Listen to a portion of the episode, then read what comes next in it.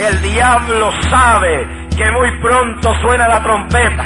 Un Salvador, un Salvador, uno solo, un Salvador, un Salvador. No hay dos ni tres. Alabado sea Dios. Solo Cristo salva. ¿Cómo es posible que por cualquier cosita dejamos a Dios, nos olvidamos de la iglesia, de la adoración, cualquier cosa? Hay un demonio trabajando, legiones de demonios trabajándole la mente a creyentes para que se vayan de las iglesias. La medicina de Dios no es penicilina. La medicina de Dios es su palabra. Que por su llaga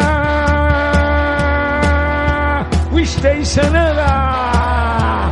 Crea tímpano nuevo. Créale todo nuevo en el nombre de Jesús. Diablo de sordera. ¡Fuera! ¡Ay, la toma! ¡Ay, la toma! Gracias por descargar el podcast Ateorizar, un podcast donde hablamos temas de ateísmo, agnosticismo y escepticismo todas las semanas. Nos puedes encontrar en ateorizar.com o también nos puedes encontrar en Evox, en iTunes, en Twitter, en arroba ateorizar y en Facebook en el grupo Ateorizar o en nuestra página de Facebook. También nos puedes enviar emails a nuestra dirección ateorizar.gmail.com Y ahora los dejamos con el episodio de esta semana.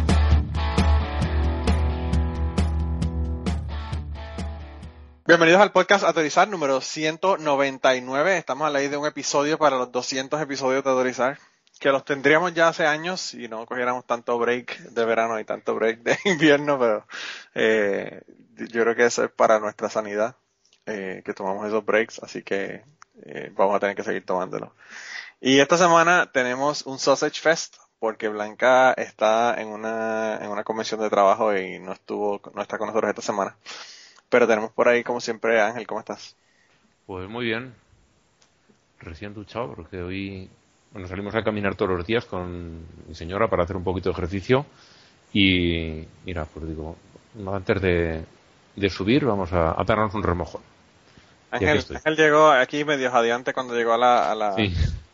a la, a la, a la grabación y yo pensé que era que lo había corrido un perro mientras estaba caminando con la esposa o algo. No, no, es que el, me he despistado luego lavándome la boca y esto, me he despistado un poquito y uff, ya llegó tarde. Y he subido a todo corriendo, deprisa. corriendo. Sí. Pues ya eh, no estás tan, tan en forma como antes estabas, Ángel. Eh, bueno, a Momento ver, de que me- decírtelo, pero bueno. va, lo voy a reconocer.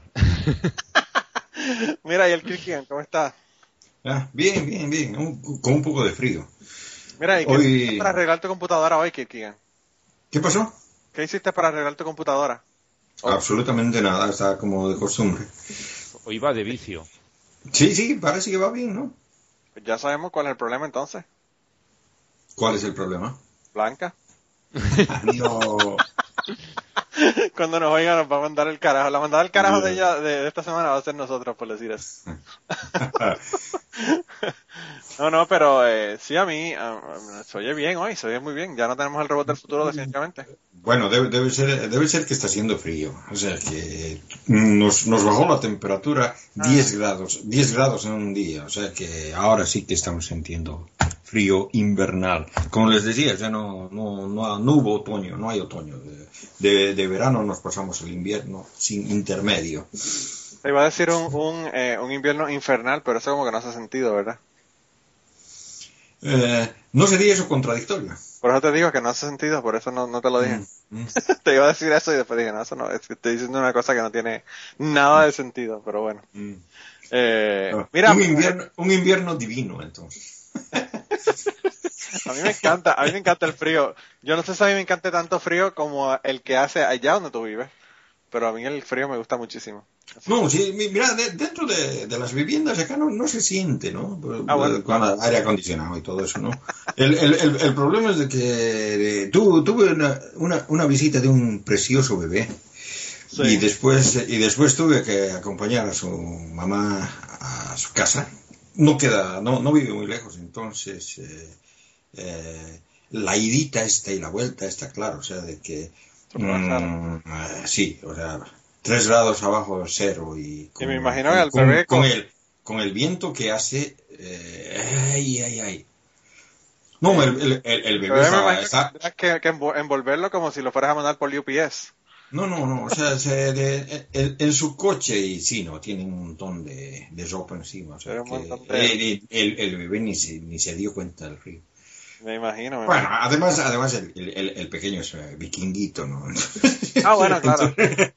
No, a mí, a mí me dicen lo mismo, eh, mi, mi familia me dice lo mismo, porque mi familia viene aquí, en, lo encuentran frío y Peyton está afuera con pantalones cortos y t-shirt. Mm. Y ellos dicen, ese niño es eh, invernal todo el tiempo, pero es que si se, acostumbra aquí, vive aquí, imagínate, ¿qué se puede esperar, verdad? El problema son tú y, y, y- y la gente que se muda del Ecuador a, a- al, al otro polo, ¿verdad? Al otro extremo. Y entonces están acostumbrados al calor y, y cuando van a ver, aunque en Bolivia es alto, ¿verdad? Pero bueno. No, sí, no, yo, yo vengo de una, de, una, de- de una ciudad que solamente tiene invierno todo el año, o sea que no, no, tengo, no tendría por qué quejarme, pero el problema es de que aquí el invierno es más crudo y Sí. Sí, sí, sí. Pero mira, eh, esta semana eh, las personas se hicieron eco de tu petición, Kirkigan. Y dijeron que por favor que dijéramos la mandas al carajo al principio porque la gente también queda deprimida después de escuchar el podcast. sí, eh, muy de acuerdo. Vamos a tener que hacerle, vamos a tener que hacerle caso a la gente. Había un político que, que, que, bueno, eh, Ángel no lo sabe, pero lo conoce, el Mesías, eh, Pedro Rosselló. Mm. en Puerto Rico que una de sus frases famosas fue el pueblo habló y yo obedezco. Eh, y luego los clavó, ¿verdad? Pero esos son otros 20 pesos. En, en Puerto Rico hay varios de esos, ¿no? No, en Puerto Rico son de todos, de todos. Estaba, estaba, estaba leyendo las, las cosas que dice la, la, ¿El que era es- la esposa del, del Jesús ese, del, del, del Jesús vivo, ¿cómo era? Del, del que falleció. Ah, sí. Ah, sí, de, El, el de- del que dijeron que si alguien decía que había muerto los iban a llevar a juicio. Sí, sí, sí, mismo. exactamente. Eso mismo. No, la, la, la mujer o sea, se, se ha dado autorización a sí misma a cambiar cualquier eh, eh, párrafo de la Biblia como ella, como ella quiera, ¿no? Porque ella tiene contacto divino con Dios. eh. Claro. Bueno, una cosa así, ¿no? Y la cuestión es de que ah, en su versión bíblica de ella, ahora mm, Judas es asesinado por Pedro. Pedro lo mata a Judas, ya no se, ya no se suicida, es Pedro el que lo mata. Cambió, cambió la- el, el libreto, cambió el libreto. Sí, sí. Wow. Increíble. De verdad que esta gente son risibles. Pero también en los políticos en Puerto Rico tienen, tienen fama de decir estupideces todo el tiempo. Mm. Ya yo le mandé unos a, a- Ángel que el otro día que me dijo, wow, de verdad que... Pero, pero yo, yo, yo veía que muchos políticos puertorriqueños están eh, saliendo del closet, eh, del closet ateo, ¿no? Decir, están diciendo que son ¿verdad? ateos. Oye, pues, ¿verdad? Y es- Esto, y es agradable. de ese tema, hablando de ese tema, eh, se, se revolcó el, el avispero, como dicen en Puerto Rico, porque esa mujer dijo que era atea. Mm. Eh, a mí me pareció genial, a mí me pareció bueno para que la gente se dé cuenta y a mí lo más genial que me pareció, y un saludo a mi querido compañero cucubanero eh, César y a Rafa, eh, que él ya me escribió que el, el artículo diciendo que, que la gente estaba molesta porque eh, había ella dicho que era atea eh, y que y que verdad como se, se, se entiende por lo buenos que han sido todos los anteriores eh, gobernadores cristianos que hemos tenido Mm. Eh, para no fiarte, ¿verdad? Con alguien que viene con un cambio. mm, sí verdad verdad Con lo bien que lo han hecho todos los de antes. Pues esa mujer, de verdad que a mí, desde que salió, a mí me pareció eh, muy, muy buena, eh, muy crítica de todas las cosas que se han, se han dicho. Y a mí lo más que me gusta de ella es que tú le haces preguntas y ella te contesta. O sea, ella no, no está con la mierda esta planificada, pensada, eh, y con los puntos, ¿verdad?, que te dice el partido que tienes que tener. Ella es una, una candidata independiente. Y desde que salió a mí siempre me ha llamado la atención. Cuando yo grababa de cachete, a mí eh, Martín me dijo que a él no le gustaba, ella no le gustaba porque había hecho muchísimos chanchullos con su negocio, ¿verdad? Ella, ella tenía negocios con el Departamento de Educación, eh, contratos con el Departamento de Educación, y él no le gustaba porque supuestamente eran, tenía chanchullos, qué sé yo, pero eh, yo pienso que la cuestión de los contratos del gobierno en Puerto Rico siempre ha sido una mar de chanchullos y de, No. y de revoluciones, ¿verdad? ¿Cómo de- va, ¿Cómo va a estar eso lleno de chanchullos si venir de España? Así Imagínate. ni de cabo. imagínate, imagínate. Pero, pero anyway, el caso fue que siempre me ha gustado y, y como te digo, o sea, ha ido a programas de radio, ha hablado con gente así sin tener ninguna ningún tapujo, ¿verdad?, de las cosas que han estado ocurriendo y a la gente no le gusta que ella le diga las cosas, pero es la verdad, la mayor parte de las cosas que dice. Entonces ahora me pareció genial. Lo que la gente debería decir, en vez de decir, uy, la tipa, la tipa es atea, mejor no la cojamos de gobernadora, es decir, qué cojones tiene esa mujer y qué clara es que ni siquiera te miente diciéndote que es cristiana para ganar el voto, ¿entiendes? No se esconde, dice las Claro. cosas como son. Claro, yo, yo pienso que eso es refrescante, que la gente te diga las cosas como, como, la- como las ve y como las piensa, y que no te esté metiendo mentiras, diciendo mentiras como hacen lo- el resto de los políticos. Pero entonces eso lo ven de otra manera y te dicen que no, que como no es cristiana, pues no, no puede ser gobernadora. Así que bueno, ¿qué te puedo decir? Yo pienso que, que es una tontería, de verdad. Es una tontería. Eh, pero bueno, mira, si vamos a comenzar con las mandadas al carajo, eh, si quieren comienzan ustedes, yo tengo ya la mía. Yo Eh, también. Pero, Yo también. bueno, Kirkian, comienza entonces con la tuya y después Ángel y después yo le doy con la mía. Bueno, yo, yo quiero mandar mm, al carajo esta semana al Papa Francisco por uh, las declaraciones que, uso, que hizo mm, luego de, de su visita a Suecia, ¿no? Bueno, hay que aclarar, ¿no? El, el Papa vino a visitar Suecia la semana pasada y... ¿Y al fin y al cabo cogiste el día libre o no? No, no, no, estás loco. Coño, y Kirkian, te mandé específicamente a que fueras de emisario de, auto- de autorizar a que No, un, un, un rato, un rato vi una, la transmisión por, por televisión, pero ya en, en el, en, en el reprise, ¿no? Y Sí, bueno, sí, sí. El, el, el asunto es de que una cosa que no, que no, se, que no, no dijeron y que había sucedido es de que, bueno, en, en, eh, dio esa, ¿cómo se dice? Misa ecuménica, o sea, se, se reunieron con los luteranos, que eran los organizadores, pero también con ortodoxos griegos y con otras sectas eh, cristianas menores, y hicieron un- una, una misa ecuménica, ¿no? O sea, que, que todos hablaron un poco y el Papa habló, la arzobispo sueca también habló, y bueno, el, el- el problema es de que eh, supuestamente eh, la Iglesia Luterana había planificado hacer eh, en, esa, en, esa, en ese acto, en esa misa, realmente lo que es una misa, o sea, hacer la, la comunión, Sí. pero que el Papa se había negado a hacerlo porque mm, no le parecía bien de que la arzobispo sueca se acerque siquiera a un cáliz. Bueno, Claro. la, arzobis- la arzobispa sueca es eh, la, la líder de la iglesia luterana sueca y es mujer. No vaya a ser que vaya a estar menstruando y dañe, dañe la ceremonia. Bueno, el, el asunto, bueno, el, el asunto, eso, eso, eso pasó como si nada. La prensa lo amaba al Papa, es decir, eh, los periódicos, o sea, de que incluso hubo algún periódico que, que preguntaba, ¿es el Papa católico? Como, bueno, en realidad aquí, aquí los luteranos tienen una mala idea del catolicismo, o sea, es el- en- según los luteranos el, el anticristo era el Papa, el, catolicismo era la peor, la peor cosa, ¿no? Y eso tienen en la tradición, es decir, viene de una cosa cultural. Y entonces estaban fascinados con lo abierto, lo simpático que es el tipo, ¿no? Y bueno, o sea, de que la cosa no les duró mucho porque apenas estaba retornando el Papa a Roma, llegó a Roma en el avión y viajaba con una comitiva de periodistas, vino con una comitiva de periodistas y se fue con una comitiva de periodistas. Y ahí una periodista sueca le preguntó, ¿y qué piensas tú sobre las sacerdotes mujeres?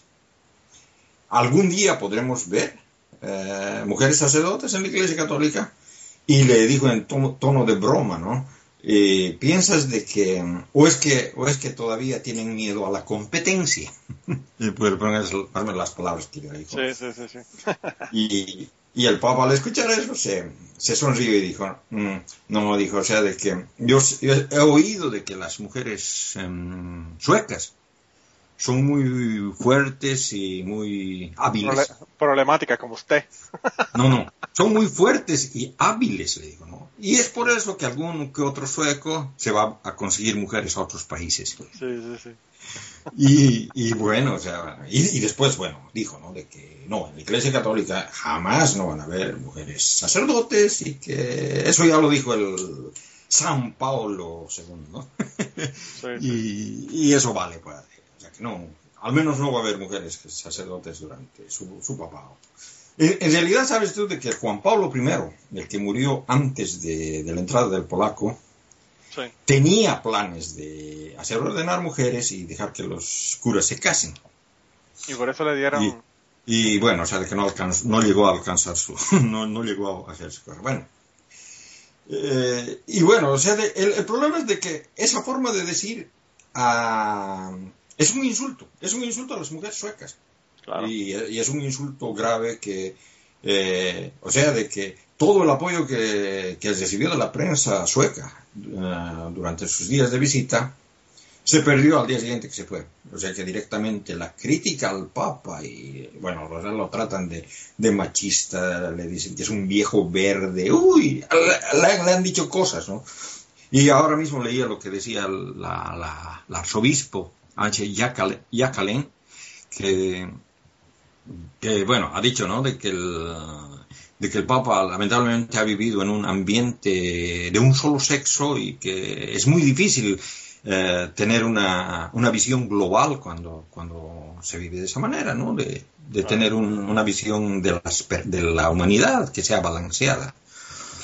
Y bueno, o sea que, de todas maneras, el insulto a las mujeres eh, suecas es, es, es, tan grave que, bueno, o sea que yo como, como sueco, y eso que soy, soy sueco adoptado. emigrado, ¿no? Adoptado. Eh, adoptado, bueno. Eh, me he sentido mal porque o sea de que no no pienso de que hayan hombres que vayan a buscarse mujeres a otros países posiblemente hayan suecos que vayan a otros, a otros países y, y, conozcan a alguna persona que se enamoren y que se es lo, lo, más normal eso pasa en todas las en todas las uh, en todos los países ¿no? Ah, sí.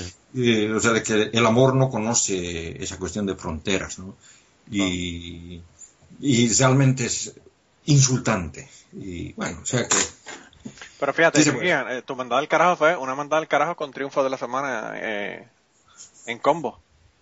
Porque está la mandada al carajo el Papa por el comentario y ¿verdad? por el insulto, y está la, el triunfo de la semana de que los periódicos se dieron cuenta del, del tremendo ser humano que es el Papa, ¿verdad? Después de. Sí, pero también habría que mandarlos al carajo a ellos por. O por, por no hacer su research. Un, darles un, un pescozón por por el, las primeras opiniones que lanzaron, eh, poniéndolo por las nubes, cuando solo tenían, como has dicho tú, hacerse una pequeña investigación, preguntar un poquito y claro. enseguida hubieran sabido ah, quién es este cuando, señor. Cuando los, los humanistas uh, ya, ya, han estado tratando de, de, deschaparlo de un principio y han sacado su, ese su mensaje que han colgado en la puerta de la catedral y todo esto, ¿no? Sí, sí, sí. O sea que sí, eh, pienso, pienso de que sí, los, los humanistas, o sea, la, la, asociación de humanistas sabía, sabía lo que, uh, de lo que se trataba y bueno, se ha confirmado que tenían razón de un principio. ¿no? Eh, ellos no se han sorprendido nada de lo que ha pasado. No, no, no, no, pienso que no. Sí. Y eso, yo y... creo que con el Papa lo que pasa es como cuando tú vas a, a ver un show de comedia y hay un comediante super mierda y es seguido por un comediante mediocre y el mediocre te parece que no es tan malo porque el, anterior fue horrible.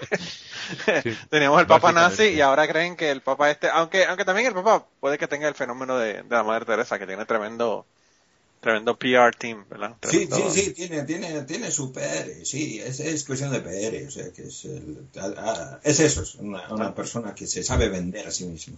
Claro, pero, claro. Pero, pero por ser tan cabrón, y sobre todo por no pensar cuando está hablando, porque cualquier persona se da cuenta, ¿sabes? Si, ¿Cómo voy a hablar mal de las mujeres suecas? ¿O cómo voy a insultar directamente a un grupo de personas grandes? O sea, siendo político no se le acepta eso, siendo papa mucho peor. O sea, sobre todo, se supone que es infalible el tipo. él, él está hablando él está hablando de para su público, no está hablando para los suecos donde sabe que no va no va a pescar, en esas aguas no va a pescar. Claro. Él ya lo sabe y está hablando para su público que que son un, quiero oír un esas montón cosas. de innombrables, un montón de, de tremendos seres humanos, ¿verdad? Uh -huh. La mayoría. Pero bueno, bueno y, y, además de que real, realmente, o sea, de que es muy difícil cambiar la Iglesia Católica. Tiene, tiene mucho tiempo de tradición y eh, pienso que si pensara cambiar, posiblemente terminaría como el, como el Papa que sí pensó cambiar y que duró un mes, ¿no? Sí, sí, sí, eso mismo. Eso mismo. Eh. Mira, Ángel, ¿de o sea, quién más vas a echar tú en el, en, el, en el bucket de los innombrables? Pues igual que Kierkegaard, a alguien que ya ha estado por estos, por estos pagos. A una vieja conocida llamada Kim Davis, que Kim por si Davis. acaso alguien, Mira, no jodas con la gente de mi estado, que Ángel. por si Hasta acaso ahí llegamos. a alguien se le ha olvidado quién es, es esta señora que cuando se aprobó el matrimonio igualitario en los Estados Unidos dijo que en la oficina donde trabajaba ella no se daban certificados de matrimonio a parejas del mismo sexo. Y bueno, pues eh, una de las parejas que a la que se le negó sus derechos la llevó a juicio, perdió el juicio, eh, recurrió no sé cuántas veces, perdió todos los recursos y ahora la que ya no le queda donde re- recurrir a esta mujer, los demandantes han dicho que, en fin, que el gasto de abogados, que si ella se hubiera comportado como debía, como era su obligación, no hubieran tenido que gastarse ni un céntimo, que se lo pague ella. La ha reclamado, que es además un derecho reconocido por las leyes americanas, Claro. por las españolas también, por cierto, y pide las costas judiciales, lo que se ha gastado en, en- en iniciar el proceso, en gastos en los juzgados y además lo que les ha pagado a los abogados, que es la parte, la parte gorda del pastel.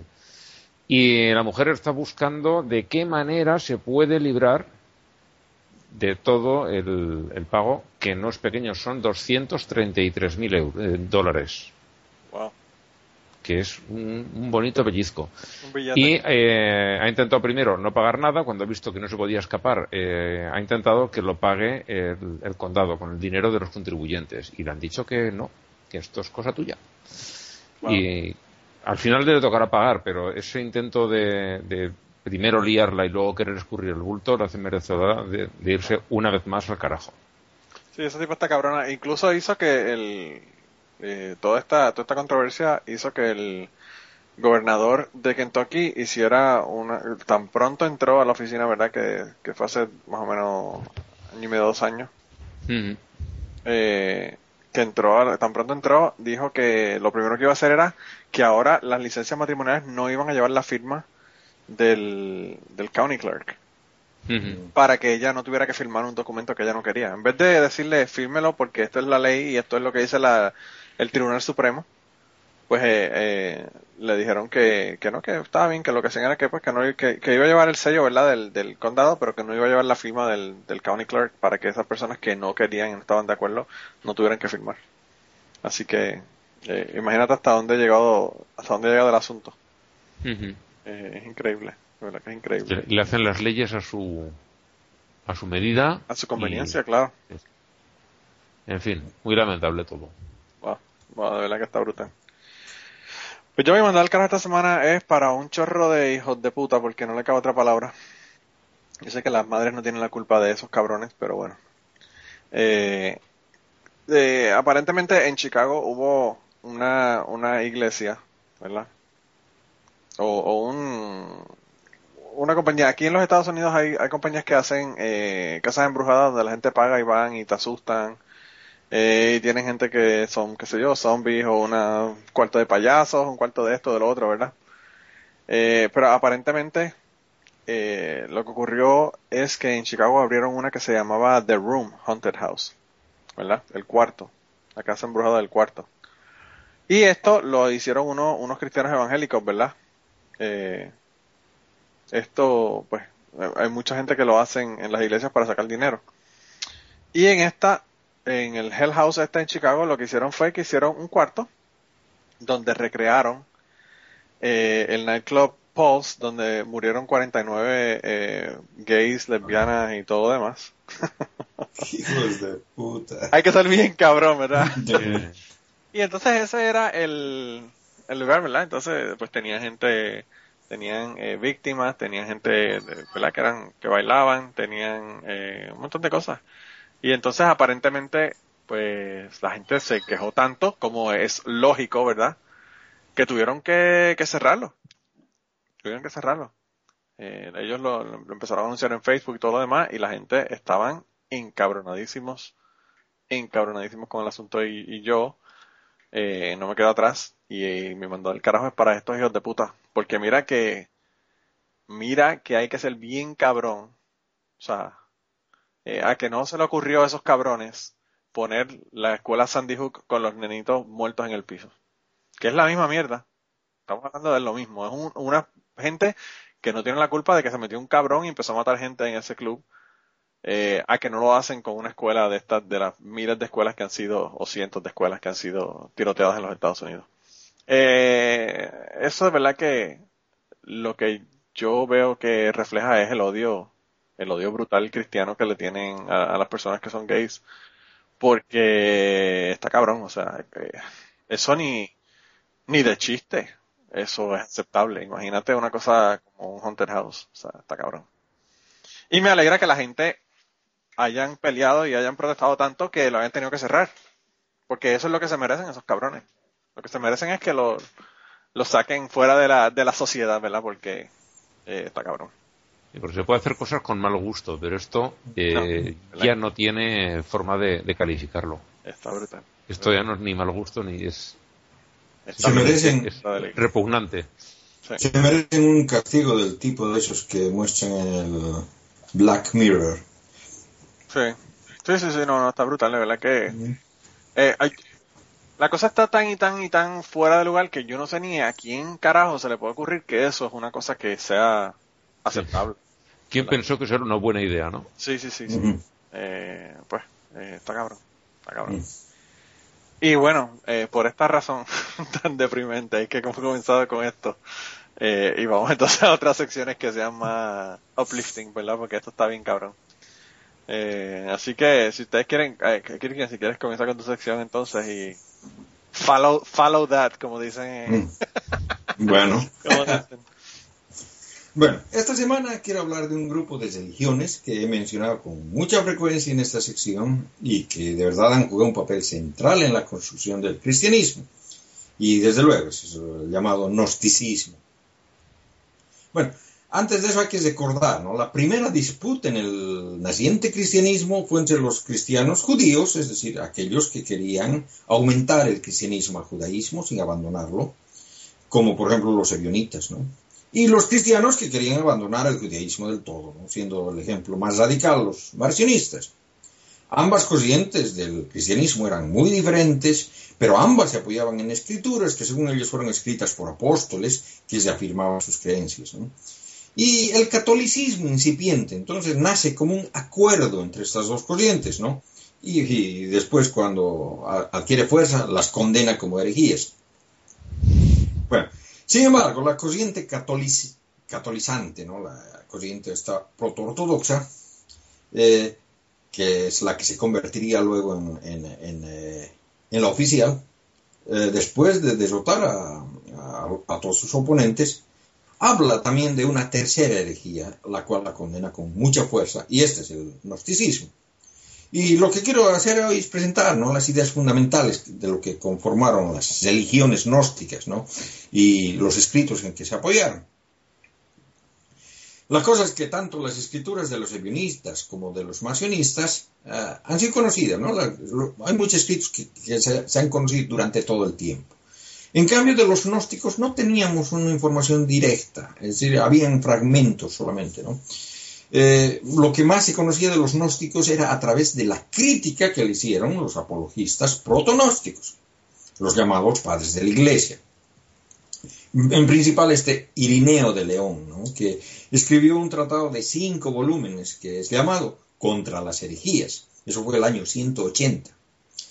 Y Irineo es muy importante para entender a los gnósticos, ya, que su libro escribió que ese, ese libro contra las herejías fue escrito específicamente contra los gnósticos. Cinco volúmenes en los que Irineos describe y luego ataca los diferentes sistemas gnósticos, uno por uno. En el volumen 1 describe los sistemas gnósticos y en los cuatro volúmenes restantes son refutaciones a las creencias gnósticas, ¿no? Y de verdad, Irineo llamó su libro Refutación y subversión de la mal llamada gnosis, o diríamos más bien del mal llamado conocimiento. ¿no? Así, así se llamaba el libro originalmente, ¿no? Porque él creía tener el conocimiento verdadero, mientras que los gnósticos tenían un conocimiento falso, errado. Bueno, otro de los padres de la iglesia que escribió contra los gnósticos fue Tertuliano de Cartago. Y este también escribió a finales del siglo II. Tanto Tertuliano como Irineo los he mencionado algunas veces en esta sección, ¿no? Pero aparte de estos hay otro que me parece no haber nombrado nunca ¿no? en esta sección, y es Hipólito de Roma, que es contemporáneo también con, con estos, y es una figura muy especial, ¿no? En realidad es otro cazador de herejes, ¿no? Que estaba tan concentrado en cazar herejes que llegó a acusar al obispo de Roma, es decir, al papa, ¿no? De hereje. Y quiso autonombrarse papa, ¿no? Y ha entrado a la iglesia, a la historia de la iglesia católica como el primer antipapa. Curiosamente ha sido canonizado, ¿no? Es San Hipólito. Bueno, en realidad este santo es más venerado por la iglesia ortodoxa que por la católica, ¿no? Bueno, tanto Tertuliano como Hipólito en realidad copiaron los argumentos de Irineo y aumentaron algunas cosas que se les ocurrió a ellos, ¿no? Pero estas eran las tres fuentes de donde se conocía el gnosticismo, ¿no? Irineo, Tertuliano Hipólito. Y estos autores atacan furiosamente al gnosticismo, ¿no? al que acusan de tener mitos ridículos, contradicciones internas, engañar a los inocentes y tener actividades moralmente pervertidas. ¿no? Le dijo la sartén al cazo. Sí, no me estaban mirando al espejo cuando escribían. Bueno, en sí los padres de la iglesia decían que los gnósticos eran unos asquerosos, ¿no?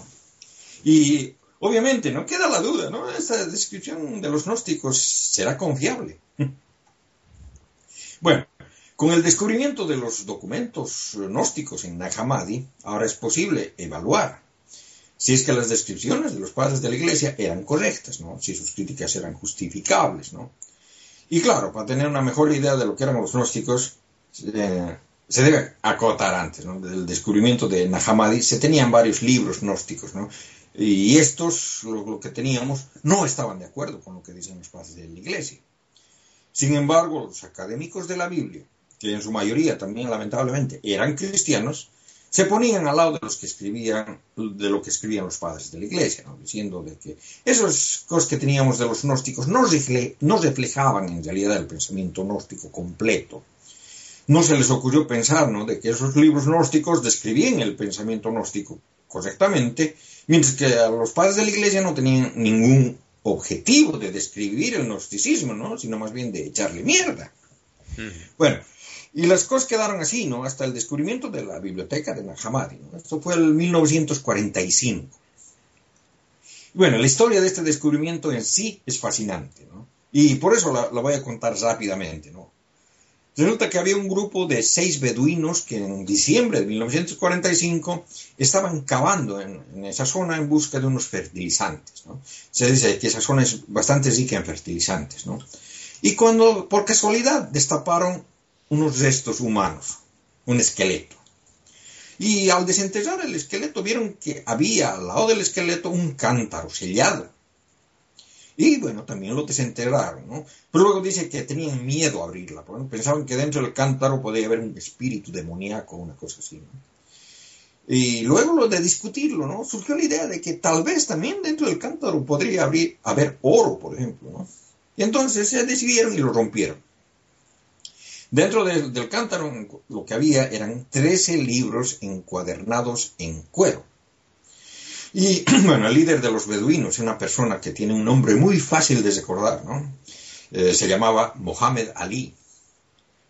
obviamente, ¿no? No tiene ninguna relación con su tocayo boxeador. Que no era el boxeador, no era el boxeador, claro. Bueno, a un principio, principio pensó dividir los libros entre sus acompañantes, ¿no? Pero ellos no, no, no aceptaron, no querían tener nada que ver con los libros, ¿no? Entonces Mohamed Ali se llevó sus libros a su casa, ¿no?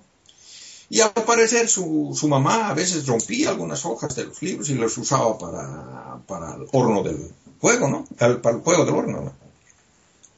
Bueno, al parecer, después de un tiempo, Mohamed Ali pensó que quizás sus libros podían tener algún valor. Y Cecín entonces los guardó de manera más segura, ¿no?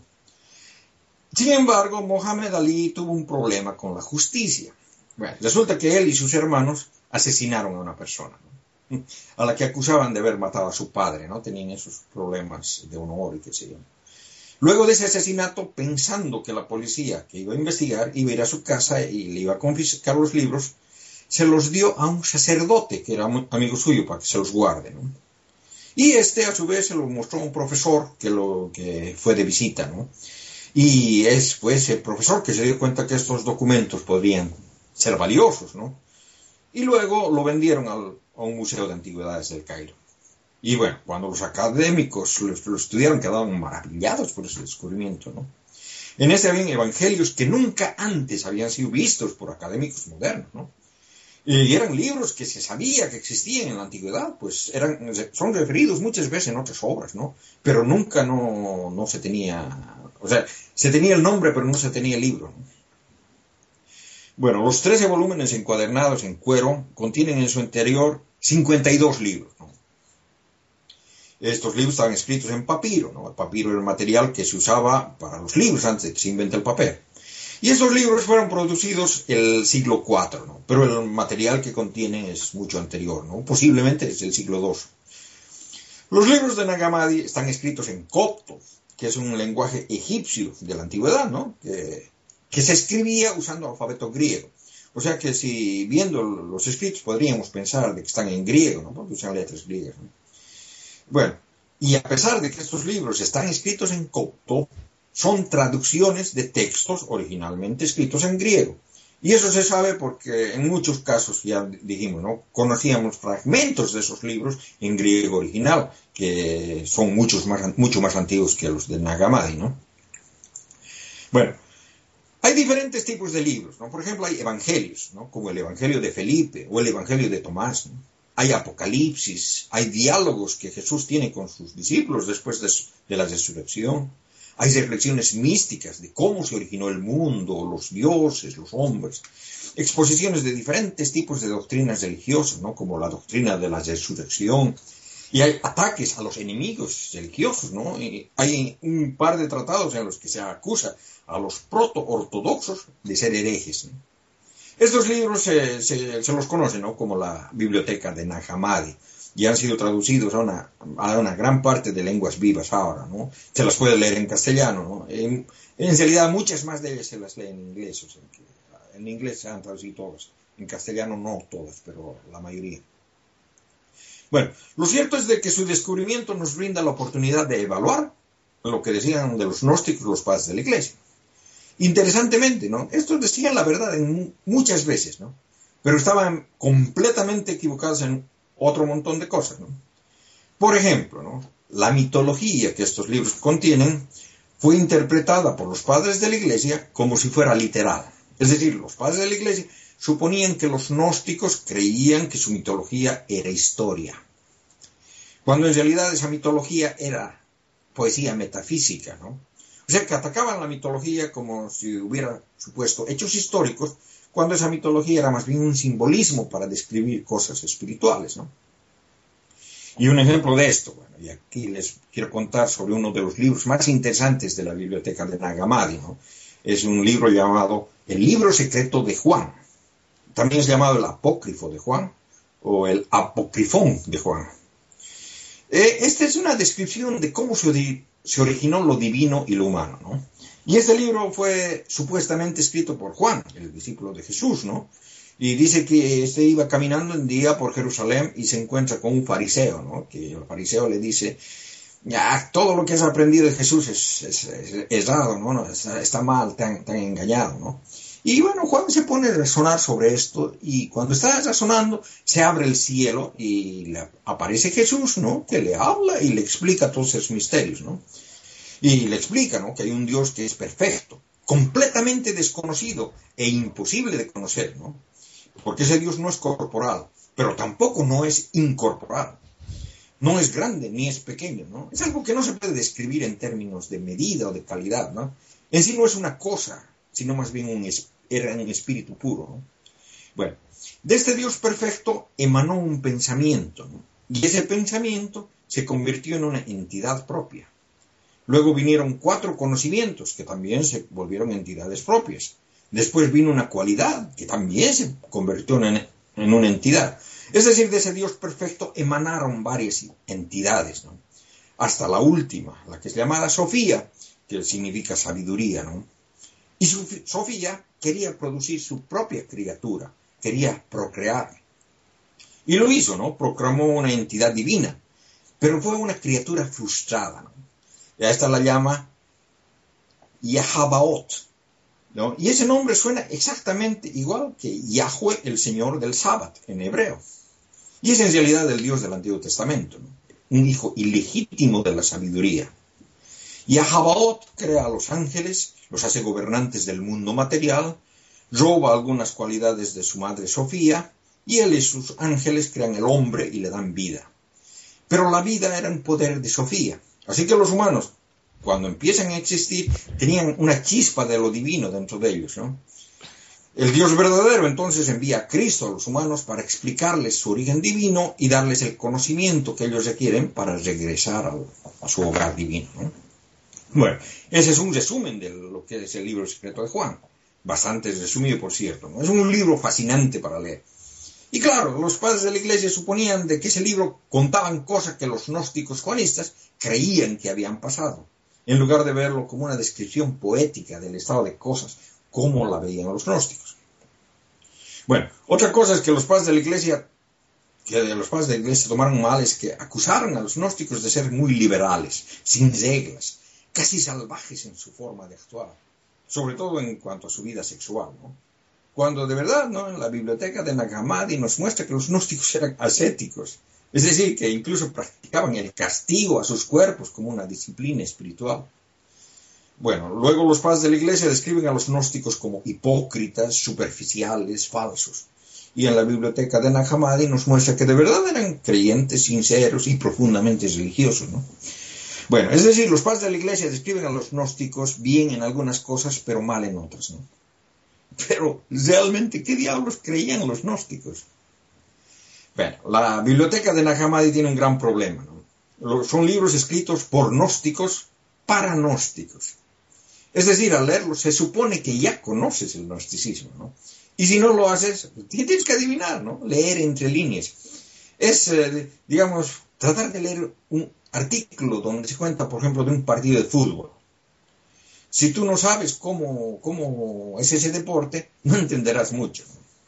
Y si al leer artículos, eh, sobre, si al leer artículos sobre cualquier cosa que no sabes, eh, tienes que llenar tu ignorancia adivinando, no, no queda otra. Pero claro, si tienes varios artículos sobre fútbol, puedes analizarlos y tratar de construir las reglas del juego, juego, ¿no? Y al final tendrás una idea más o menos de lo que se trata. Y es eso lo que los académicos hacen con los libros de Nakamadi, ¿no? Tratan de construir el gnosticismo, ¿no? Y, por cierto, o esa reconstrucción es muy diferente a lo que es el neo-gnosticismo, que es una religión moderna de hoy en día, ¿no? Bueno, el término gnosticismo es un término moderno, inventado por académicos para describir una serie de religiones que tienen una base común. En la antigüedad no se hablaba de gnosticismo, pero sí de los gnósticos. Se supone que eran los que tenían el gnosis, es decir, el conocimiento. Esa es la parte central del gnosticismo. ¿no? Se supone que el medio de salvación es el conocimiento. Bueno, quiere decir eso que para ser salvo tienes que tener un doctorado. No, bueno, en realidad el tipo de conocimiento del que hablan es otro. Es un conocimiento espiritual, esotérico. Es un conocimiento revelado. No es un conocimiento que se lo pueda obtener mediante los sentidos. Al ser un conocimiento espiritual es inaccesible para el mundo material, ¿no? Y uno de los problemas que tenemos es que los libros de Nagamadi no representan las creencias de todos los gnósticos, sino más bien son de varias sectas gnósticas diferentes entre ellas, ¿no? Pero que tienen esa base común. Y esa base común no está descrita directamente en ninguno de los libros, ¿no? Sino que han sido muchos académicos, muchas horas de trabajo, las que han extraído tanto de los escritos gnósticos como de los escritos antinósticos de sus oponentes, la base que es lo que quiero presentar ahora, ¿no? Bueno, los gnósticos creían que el mundo material es malo, que nuestra alma está atrapada en nuestro cuerpo material y que nuestra alma tiene que adquirir el conocimiento secreto o gnosis que lo libere a través de una revelación. Y bueno, aquí debo aclarar, no todas las sectas gnósticas eran cristianas habían muchas religiones gnósticas que no eran cristianas. O sea que hay un gnosticismo cristiano y hay un gnosticismo no cristiano. El gnosticismo era dual. es decir, entendían que el mundo estaba dividido en dos partes fundamentales, la materia y el espíritu, siendo la materia mala y el espíritu bueno. No se sabe de dónde sacaron esa idea, ¿no? aunque es probable de que haya venido del mundo helenístico. ¿no? Platón tenía ideas similares, ¿no? Aunque otros dicen también que este dualismo gnóstico está de- derivado del dualismo de Zoroastra, ¿no? zoroastrista. El Dios verdadero, según el gnosticismo, era completamente espiritual, es decir, completamente bueno. No tiene nada de materia. Ese es un Dios desconocido para los humanos. Y no solo es desconocido, sino que no se lo puede conocer. Pues nuestro conocimiento requiere el uso de la materia, ¿no? Nuestro cerebro es material. Bueno, hay una serie de mitos, ¿no? Diferentes mitos para diferentes sectas. Este Dios desconocido mm, propagó una serie de entidades divinas llamadas eones, ¿no? Como ya describí antes cuando hablaba del libro secreto de Juan, que nos presenta uno de estos mitos. O sea, estos eones son emanados del Dios verdadero. Y la unión de estos eones forman lo que los gnósticos llaman el pleroma. Bueno, en estos mitos, uno de los eones, ¿no? por causas diferentes, desastrosamente, por accidente, forma a un ser divino imperfecto, al cual se lo, llaman el demiurgo. Este, por, ser, eh, por su imperfección, es removido del pleroma y esto lo conduce a realizar el hecho malvado de crear el mundo material. De alguna manera, este eh, demiurgo y sus arcones, eh, como los gnósticos llaman a los ángeles del demiurgo, logran capturar parte del pleroma, lo hacen prisionero en, los cuerpos de los humanos. ¿no? En muchas sectas, este eón que creó al demiurgo es llamado Sofía, y el demiurgo logra capturarla y dividirla en miles de piezas que quedan prisioneras en, en el cuerpo de los humanos.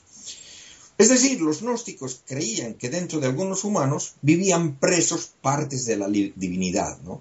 y que su sistema, el sistema gnóstico, era para liberar esas partes para que retornen al pleroma. O sea, la salvación, la liberación ocurre cuando el espíritu cautivo adquiere ese conocimiento, ¿no? De quién es, cómo ha aparecido y cómo va a poder escapar, ¿no? La salvación entonces es la liberación del espíritu de, de su cuerpo humano en el que está preso. Y esta liberación es posible a través del conocimiento. El problema es que este conocimiento no se lo puede transmitir a través de los sentidos o estudiar. Solo se lo puede adquirir mediante una revelación divina, trascendiendo los sentidos humanos. Bueno, el único modo de recibir el conocimiento para liberarse es mediante un emisario divino. El gnosticismo cristiano dice que el emisario es Cristo. Cristo viene del pleroma a impartir el conocimiento necesario para la salvación, para enseñar la verdad que liberará a las chispas divinas de sus cuerpos materiales. Es como supuestamente Jesús dijo, ¿no? Conoceréis la verdad y la verdad os hará libres. Bueno, y esto, esta cita está desde luego en el Evangelio de Juan, pues Juan 8:32. Los gnósticos amaban el Evangelio de Juan. Y posiblemente el Evangelio de Juan era gnóstico en sus orígenes, antes de que la ortodoxia católica metiera su cuchara, bueno, es decir, metiera su pluma, ¿no? Según los gnósticos, habían tres tipos diferentes de humanos. ¿no? Aquellos que eran puramente materiales, que cuando se morían, muertos quedaban, que eran igual que los animales. Otros eran espirituales. Por lo general se referían con eso a los cristianos, que no eran gnósticos, que vivían una buena vida y que por eso tal vez podrían ser recompensados después de su muerte. Y claro, los gnósticos, que eran los que tenían la chispa divina, que cuando se murieran se tornarían al pleroma.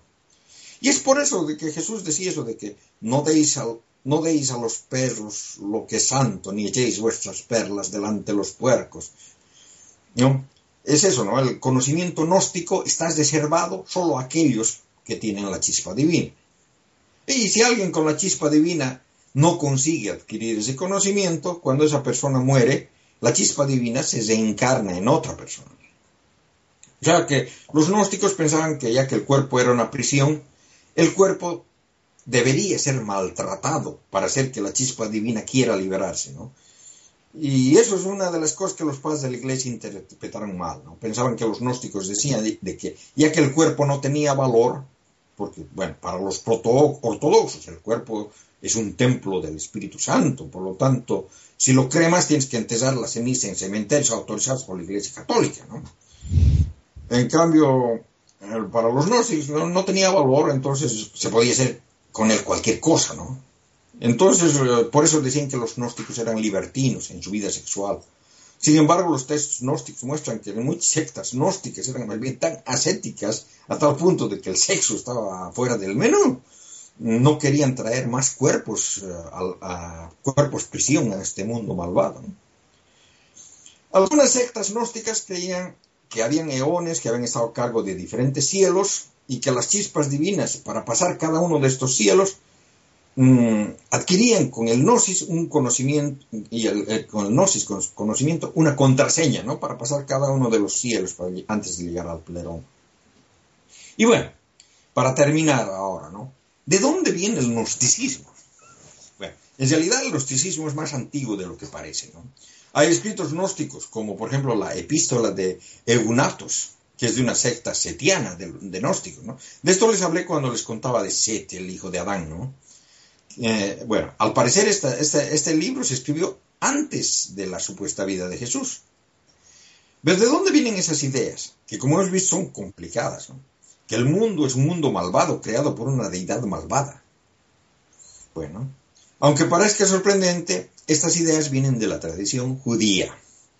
En realidad es una rama evolutiva diferente a la que nos llevó al cristianismo o al judaísmo moderno. Y eso es bien claro al leer los libros de Nagamadi, que están impregnados del pensamiento judío. Uno puede pensar que el gnosticismo nada tiene que ver con el judaísmo. Los judíos tienen un solo Dios, los gnósticos tienen un montón de eones.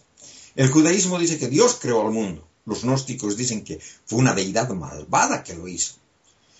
Pero a pesar de no parecerse mucho, los textos gnósticos en su gran mayoría son interpretaciones de textos judíos, en especial del Génesis. Los gnósticos escribieron muchos comentarios sobre los primeros seis capítulos del Génesis, ¿no? Para explicar sus creencias gnósticas, ¿no? Y, pero ¿cómo pudo evolucionar el gnosticismo a partir del, del judaísmo? ¿no? Bueno, una de las primeras aserciones judías es que Dios hizo al pueblo, del pueblo judío su pueblo, salvándolos de la esclavitud de Egipto. Los judíos, según el Génesis y el Éxodo, fueron esclavos de Egipto durante algunos siglos, ¿no? hasta que Dios les envió a su Salvador, Moisés. Esta historia ya la conocen, y no, no, no, no la voy a contar de nuevo. ¿no? De todas formas, esa historia eran tomadas como hechos históricos por, los antiguos judíos, ¿no? Y de ahí surgió la idea teológica de que Israel es el pueblo elegido de Dios, que Dios los había liberado y que siempre estaría al lado de su gente para liberarlos de cualquier tipo de opresión. Este pensamiento que los judíos eran el pueblo elegido de Dios tuvo problemas en la realidad histórica, ¿no? ya que el pueblo de Israel constantemente tenía que luchar para sobrevivir, ¿no? En contra de condiciones climáticas adversas y sobre todo en contra de enemigos militares y políticos. El problema es que Israel está situado en un lugar estratégico y siempre hubieron disputas para dominar esa región. En el siglo VIII de la era, de, antes de la era común, la parte norte de Israel fue destruida por los asirios. 150 años después, la parte sur fue destruida por los babilonios. Jerusalén quedó en ruinas, el templo destruido, los dirigentes del pueblo llevados al, al exilio. 50 años después vienen los persas y conquistan Babilonia y por herencia también Israel. Un par de siglos después viene Alejandro el Grande y conquista esa parte del mundo. Después de eso vienen los sirios y les conquistan. Y después de Siria vienen los romanos.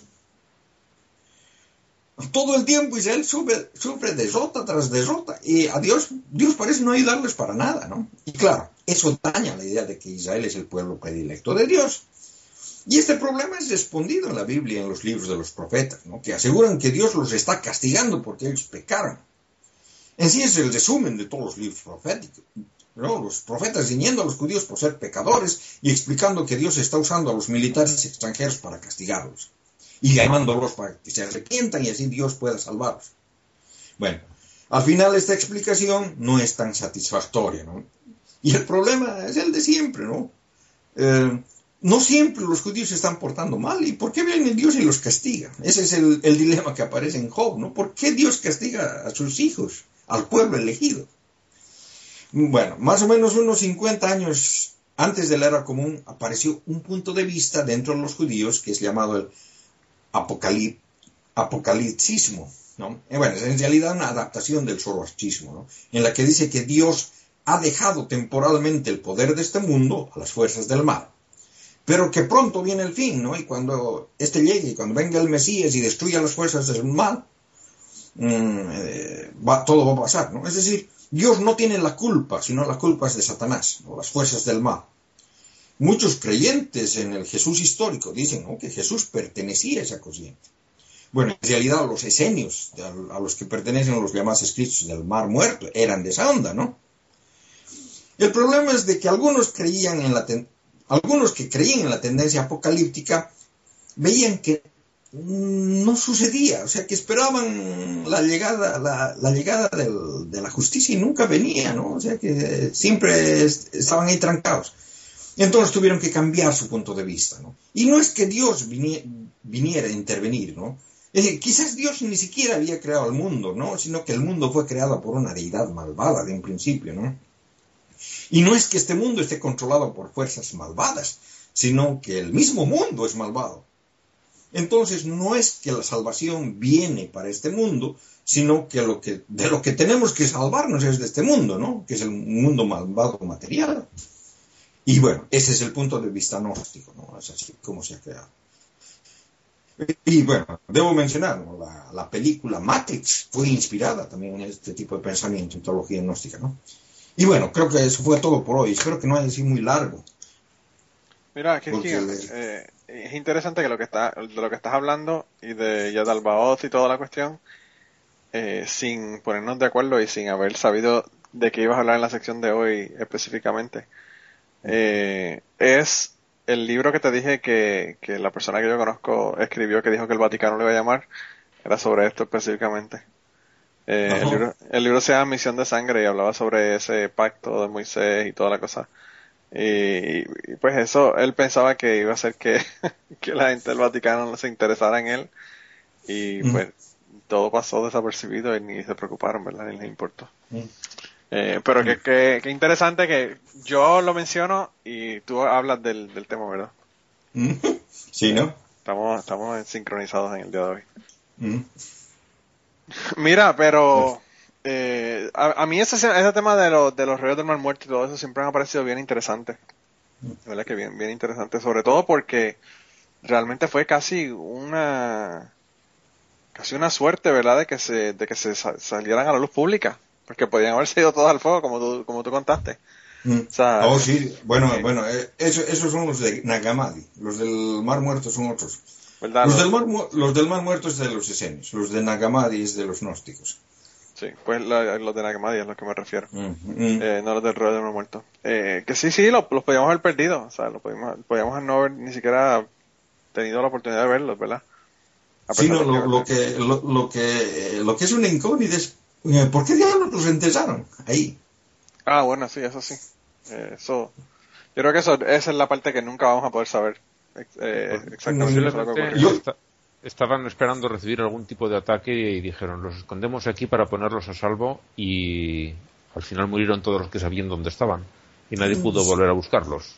Bueno, el, asunto, el asunto es de que los que los que destruyeron todo todo referente al gnosticismo y a todas las religiones fueron los, eh, la Iglesia Católica, el, cristianismo, ¿no? y, y, los que enterraron eso, porque justo en Nagamadi había un, monasterio cristiano, posiblemente los había muchos monjes cristianos que eran gnósticos y fueron ellos los que lo ocultaron antes de que lo, lo quemen, ¿no? Y yo pienso de que es una, una es lo más cercano a la realidad que podemos saber, ¿no? Porque... Claro, claro. No, y, y, lo que está brutal es la cantidad de cosas que se han perdido por la estupidez humana. Mm. Porque, o sea, independientemente de, todo lo que digan los documentos y todo lo demás, el valor histórico del, de los documentos y eso es, increíble. Entonces, mm. pues pasa como cuando como hicieron ISIS, que rompieron todo ese montón de esculturas y, y eso se pierde, o sea, independientemente de, de, todo el bagaje religioso que tenga las esculturas y todo lo demás, pues tienen un valor histórico brutal que se pierde.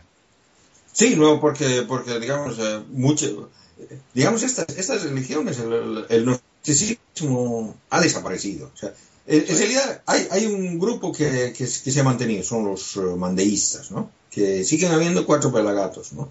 Pero, pero después el gnosticismo antiguo se ha perdido completamente, ¿no? Y claro, están tratando de, eh, hacerlo reaparecer con neognosticismo, que eh, ese neognosticismo es más cercano al- a la ortodoxia que, que otra cosa, o sea, que, Sí, que no tiene, no, no tiene mucho de, del gnosticismo antiguo, ¿no? sí, sí, sí. Sí, eh, bueno, de verdad que, ¿qué te puedo decir? Eh, Es como todo, o sea, incluso no solamente, como dije, documentos y eso, sino que eh, eh, templos y un montón de otras cosas que se han destruido por guerras y por estupideces humanas que, que realmente el, el- el valor es incalculable de este tipo de cosas que se han perdido. Mm. Eh, pero bueno. Mira, Ángel, ¿y tú tienes algo para contarnos esta semana? Pues sí, el, el mío va a ser más breve y posiblemente tampoco tan interesante. Pero bueno, traigo lo que puedo. A ver, hoy 6 de noviembre eh, se celebra a una cantidad increíble de... mm, no sé cómo llamarlos, porque hay santos y luego beatos. Eh, canonizados tampoco sería. En fin, elevados a los altares. Una cantidad enorme. Bueno, tenemos el primero, es muy curioso porque es un intruso. Eh, se trata de Severo de Barcelona, que es un obispo que vivió eh, en el siglo VII y no es santo. Tenemos a un santo que no es santo. ¿Y cómo terminó siendo santo sin ser santo? Porque se confunde con otro obispo que sí hicieron santo y murió 400 años antes. Sin embargo, en Barcelona se, se- es muy divertido porque eh, el- las imágenes que utilizan y el, el santo al que adoran es el que tuvieron ellos en el siglo VII, pero le atribuyen la vida del otro que vivió en el siglo, el siglo IV. Y ni siquiera, ni siquiera vivió en Barcelona, vivió en Ravenna, en Italia. Ni siquiera era del mismo sitio, wow. Increíble. Bueno, el, el verdadero, el de Rávena, eh, murió eso, 400 años antes del que se venera en Barcelona en las eh, persecuciones de Diocleciano y Maximiano. Eh, que se venera tanto en Rávena, porque allí también tiene su, su- sus seguidores, ¿no? su, su club de fans. Claro. Se le- como si fueran dos personas distintas. Eh, el hecho es que el Severo de Barcelona de, de- de- o sea, el hecho de que este del Severo de Barcelona del principio del siglo IV no existiera no sea obstáculo para esto, para que tenga una vida, pero además bastante detallada. Ya, Eh, que, ya que le aparecieron, usando, vamos a dejarlo, fue lo que dijeron. Ya, ya que están. apareció su vida, los, los escritos que la, que la explicaban en el siglo XIII. Eh, incluso aparecieron las actas del martirio que nunca se le aplicó. es muy divertido. Wow. Eh, el, de verdad, el de Rávena, predicó contra los arrianos, cosa que también se dice el de Barcelona, mm, un puñado de años después, que seguramente ya no quedaba ni un solo arriano, o si quedaban serían algo testimonial. En el norte de África creo que estuvieron los últimos. Eh, que digan que, que conoce más esta gente, igual nos puede aclarar algo. Pero bueno, eh, este eh, se dedicaba a atacarlos por como herejes y murió este, como he dicho, eh, cuando perseguían a los cristianos la- en, en la época de- del siglo IV. Eh, según parece también las, las persecuciones tampoco fueron del todo ciertas. Hubo gente que se le condenaba a muerte por lo que fuera y si eran cristianos decían se les ha perseguido por cristianos y por lo visto no están así. Ese sería un tema que podríamos comentar en algún programa. Eh, la cuestión es que al, al- al que mataron, al de Rávena, eh, huyó de la ciudad, también se cuenta así del de Barcelona, huyó de la ciudad para escapar y lo atraparon, bueno, atraparon unos amigos suyos, entonces él se entregó voluntariamente. No sé qué es lo que quieren conseguir de él, porque no aparece. De todas formas, en esta época, para matar gente tampoco necesitan mucha excusa, por lo que parece. Mataron a todos sus amigos y como él no hizo lo que fuera que ellos querían, pues a lo mejor abandonar el cristianismo o lo que, o lo que tocase, eh, lo mataron. Hay dos versiones, una que dice que lo mataron los romanos, los legionarios romanos, por orden del emperador, porque había orden de exterminar a los cristianos, y en otra fueron los arrianos los que lo hicieron perseguir y lo mataron. Se imagino para demostrar que eran malos, malísimos, de verdad. Eh, y todo eso lo, dejaron. los arrianos también eran cristianos. Sí, sí, pero eran de otra, de otra rama. Entonces, para demostrar que los arrianos eran malísimos, que eran unos herejes y que había que terminar con ellos, eh, se dedicaron a matar a este hombre que era, por lo visto, un, dechado de virtudes.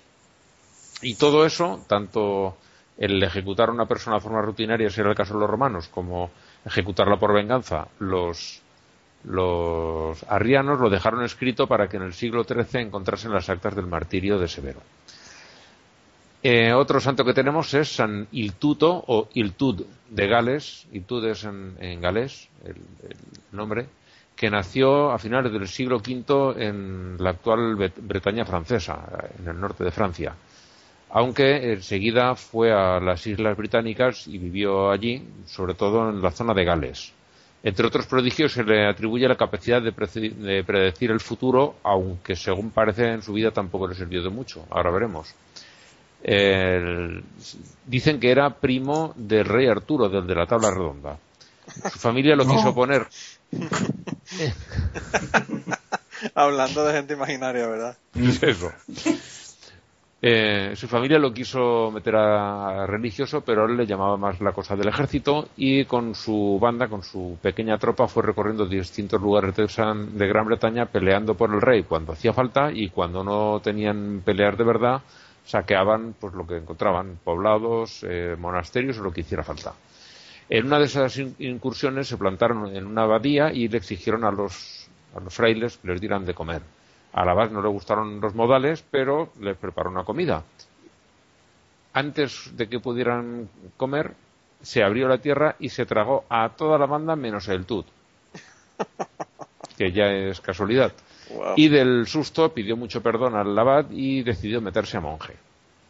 Él estaba casado, tenía hijos, pero los abandonó a todos, se puso el hábito y, empezó a vivir como un ermitaño.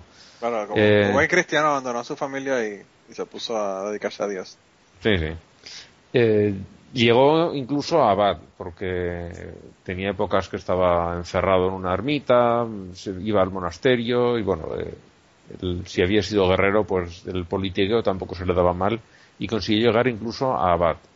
Eh, siendo abad, seguía con sus costumbres de rapiñar lo que podía. Ya no iba con la, con la espada por delante, supongo, pero eh, se apropiaba de todo lo que podía. Y los reyes vecinos, eh, que en esa época cualquier cosa llamaban rey, realmente ahora mismo serían, tendrían el nivel de alcalde, se enfrentaban muchas veces con, con él y, y estaban siempre de mal humor por, porque este primero no pagaba impuestos por ser un eclesiástico y además se quedaba con las cosechas y con lo que podía de la gente del pueblo con lo que cuando ellos iban a cobrar sus impuestos no, no tenían no tenían nada que cobrar. Eh, hicieron lo posible por apresarlo pero cuentan que uno de los enviados de, de uno de los reyes vecinos eh, llegó a, ya a su presencia a detenerlo, tenía encendido el fuego y delante del fuego el, emisario del rey se derritió. Como si fuera de mantequilla. De cera, de cera, de cera. en fin, eh, es lo que cuentan. Le enviaron a otro a, atraparlo, pero con, ya con una tropa pequeñita, y eh, cuando llegaron allí al, al monasterio para pillarlo, se lo tragaron a, al emisario y a la pequeña tropa que traía se lo tragaron unas arenas movedizas. Y entonces ya fue el propio rey con todo su ejército y entonces las arenas movedizas se los tragaron a todos. Y bueno, el hombre murió de viejo y tampoco se le conocen así muchos más, muchos más milagros. Ya hemos visto que eso, que pasó ciertas desgracias, como que eh, tuvo que encerrarse como ermitaño, que en, se le tragó a toda la banda a la tierra y demás, que lo de ver el futuro ya hemos visto que así así, tampoco le sirvió de mucho. Y lo que decía al principio de que se venera hoy a muchísima gente es porque también se declaró beatos a 498 mártires que murieron a manos del pueblo del ejército constitucional aquí en España en 1937 durante la guerra civil. Eh, la lista de nombres de hoy es larga porque entre estos beatos del 37 hay unos cuantos muy curiosos. Tenemos al ya conocido Il Tuto, a Winoco, Protasio y ahora empezamos ya con la gente de, de los beatos. Abilio, Adelfa, como la planta venenosa, Agapio, Agapito, Emerio, Esiquio, Eufrasio, Eufrosino, que debían de ser primos, Frumencio, y yo he conocido un Frumencio, un profesor mío se llamaba así, Licarión, Mamerto, Sinforosa, Sulpicia, Bulfrano y un santo que hay pues, muy soleado, con buenas vistas, recién reformado, listo para entrar a vivir, que era San Ático. Yo tengo, yo tengo un altar a San Ático en el, en- encima de mi casa. ¿Sí? El ático, el ático. Eh, a mí, eh, Sinforosa me, me encanta mucho. Pues ya sabes, Sí. vas a tener una niña, aprovecha. Yo creo que, yo creo que voy a tener que cambiar el nombre y ponerle ese nombre de como tú dices, sí, porque de verdad que eh, increíble nombre, increíble nombre. Mira que yo tenía, le iba a poner de título al al al, al episodio eh, Los Reyes del Mal Muerto y Cristiano Ronaldo. Ya van a ver por qué Cristiano Ronaldo. Eh, solamente, solamente por aquello de clickbait, ¿verdad? Porque la gente Sí, está sí. buscando eh, rollos del mal muerto y Cristiano Ronaldo, pero creo que mejor le voy a poner ahora Cristiano Ronaldo y las arenas movedizas cristianas. Eh, y claro, además de que, de que la segunda vez que te digo, ¿no? No hablé hoy de los rollos del mar muerto. No, no, no, por eso. Claro, claro. Se- Segunda vez. No, por eso, te, por eso te digo, no, no voy a. Por eso también voy a cambiar el, el título. Fueron donde nadie jamás. Mira. me, voy a, me vas a seguir regañando aquí, que voy a seguir Sí. diciendo los ruidos de mi muerte y me vas a seguir regañando. Mira, Sí, ¿no? eh, pero esta, esta semana, yo no sé si fue que se tiraron muchos morón a la calle, o qué fue lo que pasó. Pero, como Pero mala calidad de moronería. ese- Sí, no- sí, la- las moronerías no están, no están tan, tan grandes. Eh, a pesar de que algunas fueron bastante, bastante costosas y mucha pérdida de dinero, pero bueno. Hay un pastor que se llama John Piper en los Estados Unidos. Y bueno, él dijo que, que había problemas con la pornografía. Él hizo un análisis sobre la pornografía y, las razones, ¿verdad?, de, de por qué uno no debe de, de ver pornografía. Eh, alguien le hizo una pregunta aparentemente eh, para que para él, que él contestara, ¿verdad?, de- sobre la pornografía y le preguntaron que si estaba bien antes de uno eh, tener sexo con su esposa el ver pornografía, ¿verdad? Y bueno, i- imagínense cuál fue su contestación. Que sí, Sí. claro. Obviamente no. no. ¿No? Oh, No. qué sorpresa. Qué porquería, ¿verdad? Qué porquería. Qué tipo más aburrido.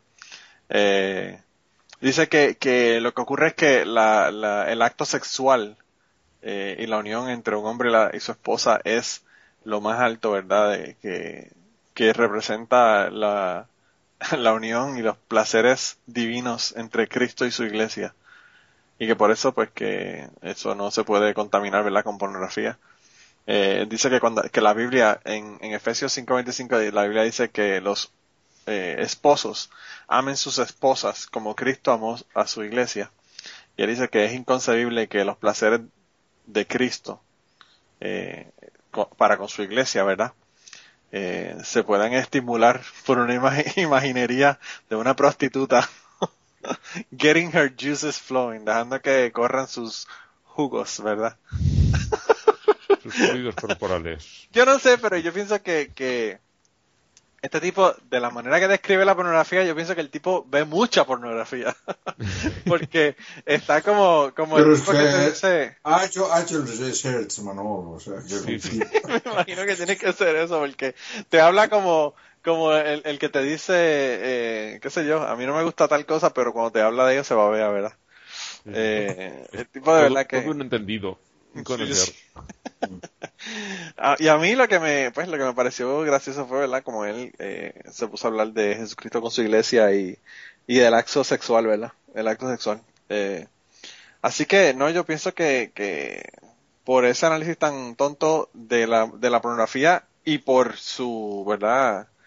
Eh, descripción tan, tan, A ver, qué sé yo, tan, eh, emocionada, ¿verdad? Cuando habla de la pornografía, yo pienso que es el primero que hay que nominar. Ah, uh, a mí, a mí me causó, me causó gracia la, la descripción que, que, le hizo el, ateo amistoso cuando decía que eh, eh, se, podemos, podemos entender el, el levantamiento de Cristo de otra manera. Ah, sí.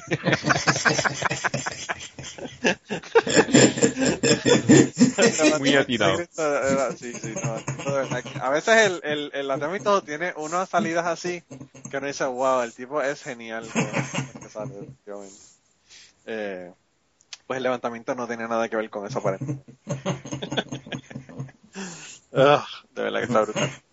Este segundo, este segundo yo no sé si, si mandarle al carajo, pero yo lo puse aquí realmente por, porque pues ellos, eh, la tontería es gastar un montón de dinero en, en tratar de que algo no ocurra que va a ocurrir.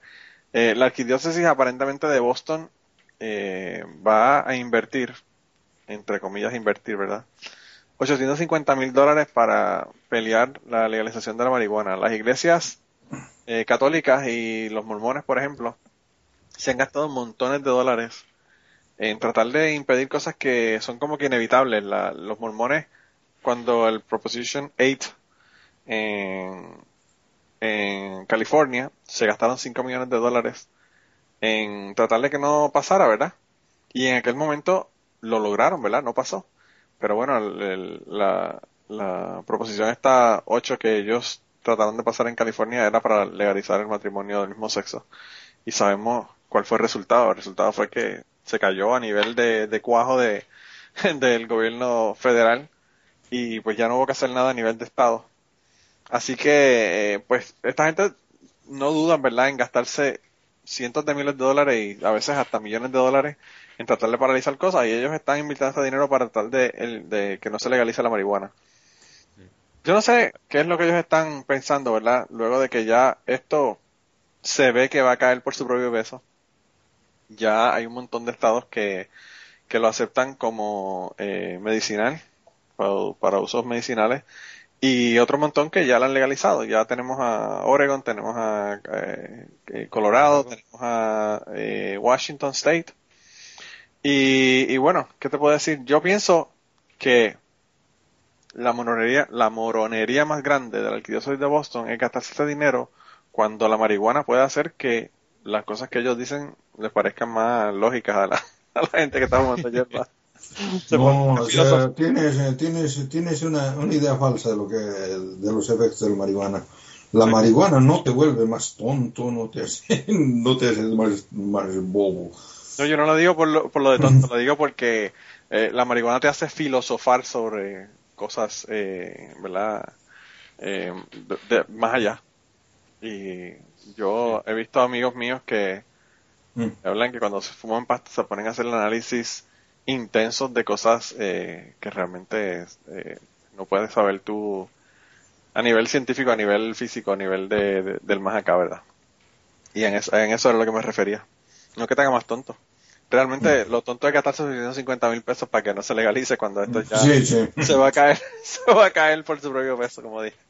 No, te hace más tonto pero sí te hace tomarte las cosas con otro humor y poder decirle al otro mira aunque solo sea por seguir amigos vamos a decir que sí de todas formas eh, lo que hace esta gente aquí en España lo llamamos eh, poner puertas al campo.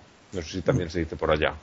Sí, mm. aquí no se dice, por lo menos en Puerto Rico no se dice pero lo has, usado la expresión antes y, sí, la, entiendo, o sea, es como, sí. Eh, como, como decía mi madre, tirarle peos a la luna. Este no solo le han puesto las puertas al campo, sino que encima se han gastado un dineral en un ebernista fino. sí, sí, de verdad que. Sí, no, pero es que así funciona el capitalismo. O sea, si, si, si no hubiera gente tonta gastando en cosas que no necesita, entonces no funcionaría el capitalismo. Pues sí. Ah, claro, claro. Eh, yo estaba viendo ahora eh, el otro día que, que Apple cambió la, los métodos de conexión, ya no están usando poniendo USB en sus en sus computadoras y tienen un, un cable nuevo, una conexión nueva que la usan para todo, ¿verdad? En vez de USB usan eso para cargar la batería y todo, lo usan esa misma y está la gente molestísima con el asunto. Y yo pienso que eso es lo que hacen, tratando de sacar dinero. Sí, no, y ya, ya hay, pero, ¿cómo se llama? Adaptadores, ¿no? Del, del, del, em, del puerto Apple a, a USB. Sí. No, y, y- y tuvieron, tuvieron que bajar el precio de, de, de, los- de los, de los, ¿verdad? los, los adaptadores esos. Porque la gente estaba muy molesta con el asunto.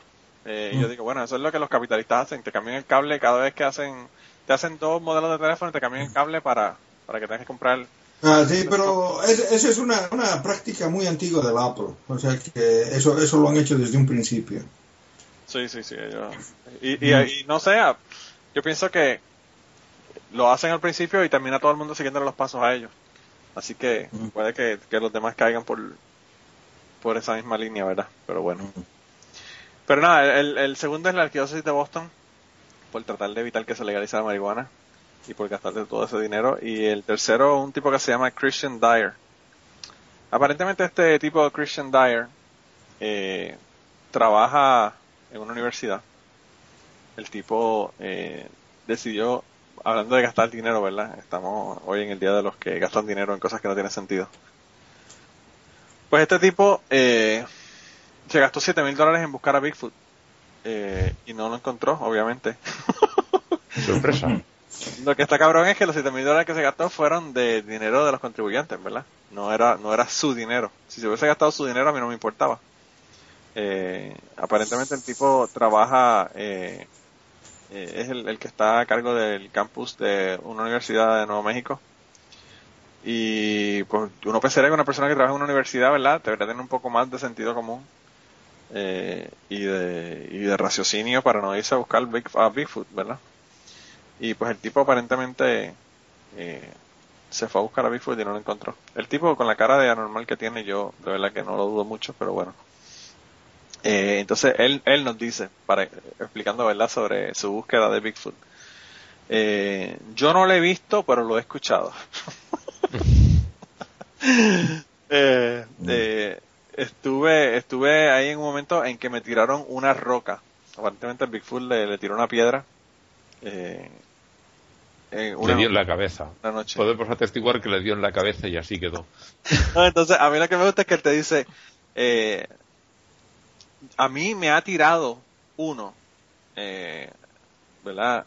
Eh, a mí me han tirado una roca a uno de ellos por la noche, yo creo, ¿verdad? Esa es la última parte, la última parte es la más que me gusta de esa oración, yo creo. Eh, y además, eh, me, me dio el olor, ¿verdad? También lo, lo olió. Eh, porque ellos tienen una- un olor bastante, bastante fuerte. yo no sé. Igual no Como el- mucho. Como el de la Hillary. Es un olor así como azufre, como azufre, como decía este, como decía este ¿Sabes? eh, Chávez allá en, en, en Venezuela. Eh, pero bueno, el, el caso es que a mí me encanta porque él te dice que ellos tienen un olor, ellos emiten un olor muy fuerte y yo pienso, ¿cómo carajo él sabe que emite un olor muy fuerte si nunca lo han encontrado? O sea, no pensaría, ¿verdad? Que uno encuentra las cosas, las investiga y luego dice el olor, pero no, él sabe el olor antes de. No te preocupes, si, si esta gente eh, tiene escrita la vida de una persona que no existió, los católicos, Ah, el santo, el santo santo, el santo San. Severo, Oh, y hasta wow. las actas de su tortura. Wow, La verdad que está brutal. No, si, si, si, si esta gente ha sido capaz de canonizar a, a- al, al tipo que ha sido el primer antipapa, cualquiera puede ser santo, ¿no? Después de eso uno se da cuenta cualquiera puede ser santo. Bueno, basta ver la, la Teresa. ¿eh? Cualquiera puede ser santo. Sí. Pues ahí, ahí, de verdad que a mí lo que me molestó del asunto es, no es su estupidez, sino que la estupidez la pagaron los, los contribuyentes, ¿verdad? Eh, y hay un senador que está eh, pidiéndole que, que pague el dinero, que lo devuelva, ¿verdad? Por- Porque lo invirtió en una tontería, ¿verdad? Eh, hay un senador Muñoz de allá que, que está muy, muy molesto con el asunto. Él trabaja con el, con el Comité de Financiamiento, ¿verdad? En la legislatura del Estado. Y él está muy molesto de que se utilizara ese dinero para una cosa tan estúpida como buscar eh, Bigfoot. Así que yo no sé si va a lograr que Sobre- el dinero o no, pero bueno. Sobre todo cuando. Sobre todo cuando hay ramas de interés científico, ramas de investigación que necesitan financiamiento y, y es bien difícil conseguir financiamiento. O sea que ese dinero lo está robando realmente al, al, al, al conocimiento, al saber, o sea, A la ciencia, sí. a la ciencia, sí. Sí, no, eh, Gasa- Gasando en... Sí, ese tipo se merece irse al carajo. bueno, pues lo mandamos al carajo también con el que yo soy de Boston por tratar de que no se legalice la marihuana. Eh, el cuarto eh, fue que aparentemente, y hablando de Ronaldo, la gente me imagino que se estaban preguntando por qué el título iba a tener a Ronaldo. Se, se preguntaron por qué el título iba a tener los Ríos del Mar Muerto si no hablamos de los Ríos del Mar Muerto. Y por qué iba a tener a Ronaldo si no habíamos hablado de Ronaldo. Pero ahora les voy a explicar la parte de Ronaldo. Los Ríos del Mar Muerto fue por la estupidez mía, pero eso son otros 20 pesos. Eh, eh, aparentemente, sí. Bueno, de, de, de, de Ronaldo había la cuestión esa del, del curita este que le preguntaba a un niño, mm, y cuando, cuando tú seas grande quieres ser cristiano, bueno, hay que decir, ¿no? Ronaldo se llama Cristiano Ronaldo. Sí. Y el niño le responde, no, yo quiero ser Messi. Hasta que Messi no metió y entonces ya se jodió la cosa, ¿verdad? Eh, wow. Eh, Messi fue el que no metió el, el gol, ¿verdad? Sí, sí. Bueno, Cristiano Ronaldo lleva no sé cuántas semanas sin meter uno. También se están quejando ya los del Real Madrid de... sí, que que también está. Creo que son cuatro o cinco semanas sin meter un gol. Quizás tienen el mismo, que quizás tienen el mismo entrenador. No, ya te digo yo que no. Yo sé que no, pero te digo que quizás el, entrenador es de la misma cepa de entrenadores de todos que después que tienen dinero ya no, ya no meten nada. Yo una- cuando fui a, cuando yo estuve en Egipto, eh, yo fui con una, una pareja, un matrimonio, que eran amigos míos de Puerto Rico, y el hijo eh, iba con nosotros, ¿verdad? Y el hijo tendría, qué sé yo, 16, 17 años por ahí o algo así. Y yo no sé, yo no sé cuánto se parecía a Ronaldo. Pero allá en Egipto, en el hotel, todo el mundo le decía, Ronaldo, Ronaldo, Ronaldo. Y él se quedó como Ronaldo. Eh, y yo no sé si ellos realmente creyeron que era él o si se lo estaban diciendo en el sentido de te pareces, pero de verdad que nunca, nunca averigué qué fue lo que, lo que pasaba, pero me daba gracia porque yo todavía yo no sé un carajo de, de fútbol. Pero en aquella época muchísimo menos. Y, y no entendía por qué le gritaban Ronaldo. Entonces él me explicó. Eh, su papá es español y él se la pasaba en España todos los veranos y todo eso. Pues me explicó quién carajo era Ronaldo y por qué le gritaban Ronaldo. Y luego hubo una foto y sí se parecía a algo, pero no era que se pareciera tanto como ¿Qué, qué como año para era? gritarle, ¿verdad? Eso fue en el 2000 por ahí. En 2000 todavía no estaba Ronaldo por aquí. Estaba Ronaldo, pero otro. el Ronaldinho, el Ronaldinho. Pero Ronaldinho es el que tenía el que tenía los dientes suyos y los de medio barrio dentro de la boca. Porque, porque era, era bocón el tipo. Eh, No, de verdad, de verdad. lo que le faltaba verdad era boca. Le, le sobraban dientes. Boca, bocón no, pero no tenía. Pero dientes tenía, ya te digo, los de medio Sí, barrio. sí, sí, estoy viendo la foto aquí. No, pero no se, no se parece. Pues no sé por qué, pero le gritaban Ronaldo. Pero ese era Ron- Ronaldinho, pero había otro Ronaldo No, antes Había otro Ronaldo, el Ronaldo, el brasileño. que era eh, Ronaldo Nazario da Silva, era el nombre completo, no me acuerdo. No sé. Que jugó en el Barcelona también y luego en el Real Madrid. Pues debe ser, debe ser ese. Yo sé que fue en el 2000 que, que yo fui allá. Sí, sí, se parece, se parece algo. Por- Porque, porque el Cristiano Ronaldo es eh, relativamente, no- bueno, para esa época era demasiado joven posiblemente. Pues de verdad que no sé, no sé cuál era, pero le gritaban Ronaldo. Le gritaban Ronaldo y era un jugador de, de, de fútbol, ¿verdad? A ver, aquí en esta foto que te voy a mandar está de más jovencito. Porque Tenemos luego engordó una barbaridad. Sí, estoy viendo unas ahí de, de ahora y yo digo, este tipo yo no sé ni cómo corre jugando. Sí, sí. Eh, tiene No sé qué correr. problema, tiene no sé qué problema de tiroides y hasta sin Ah, comer ah. engorda una barbaridad. Oh, wow. Wow.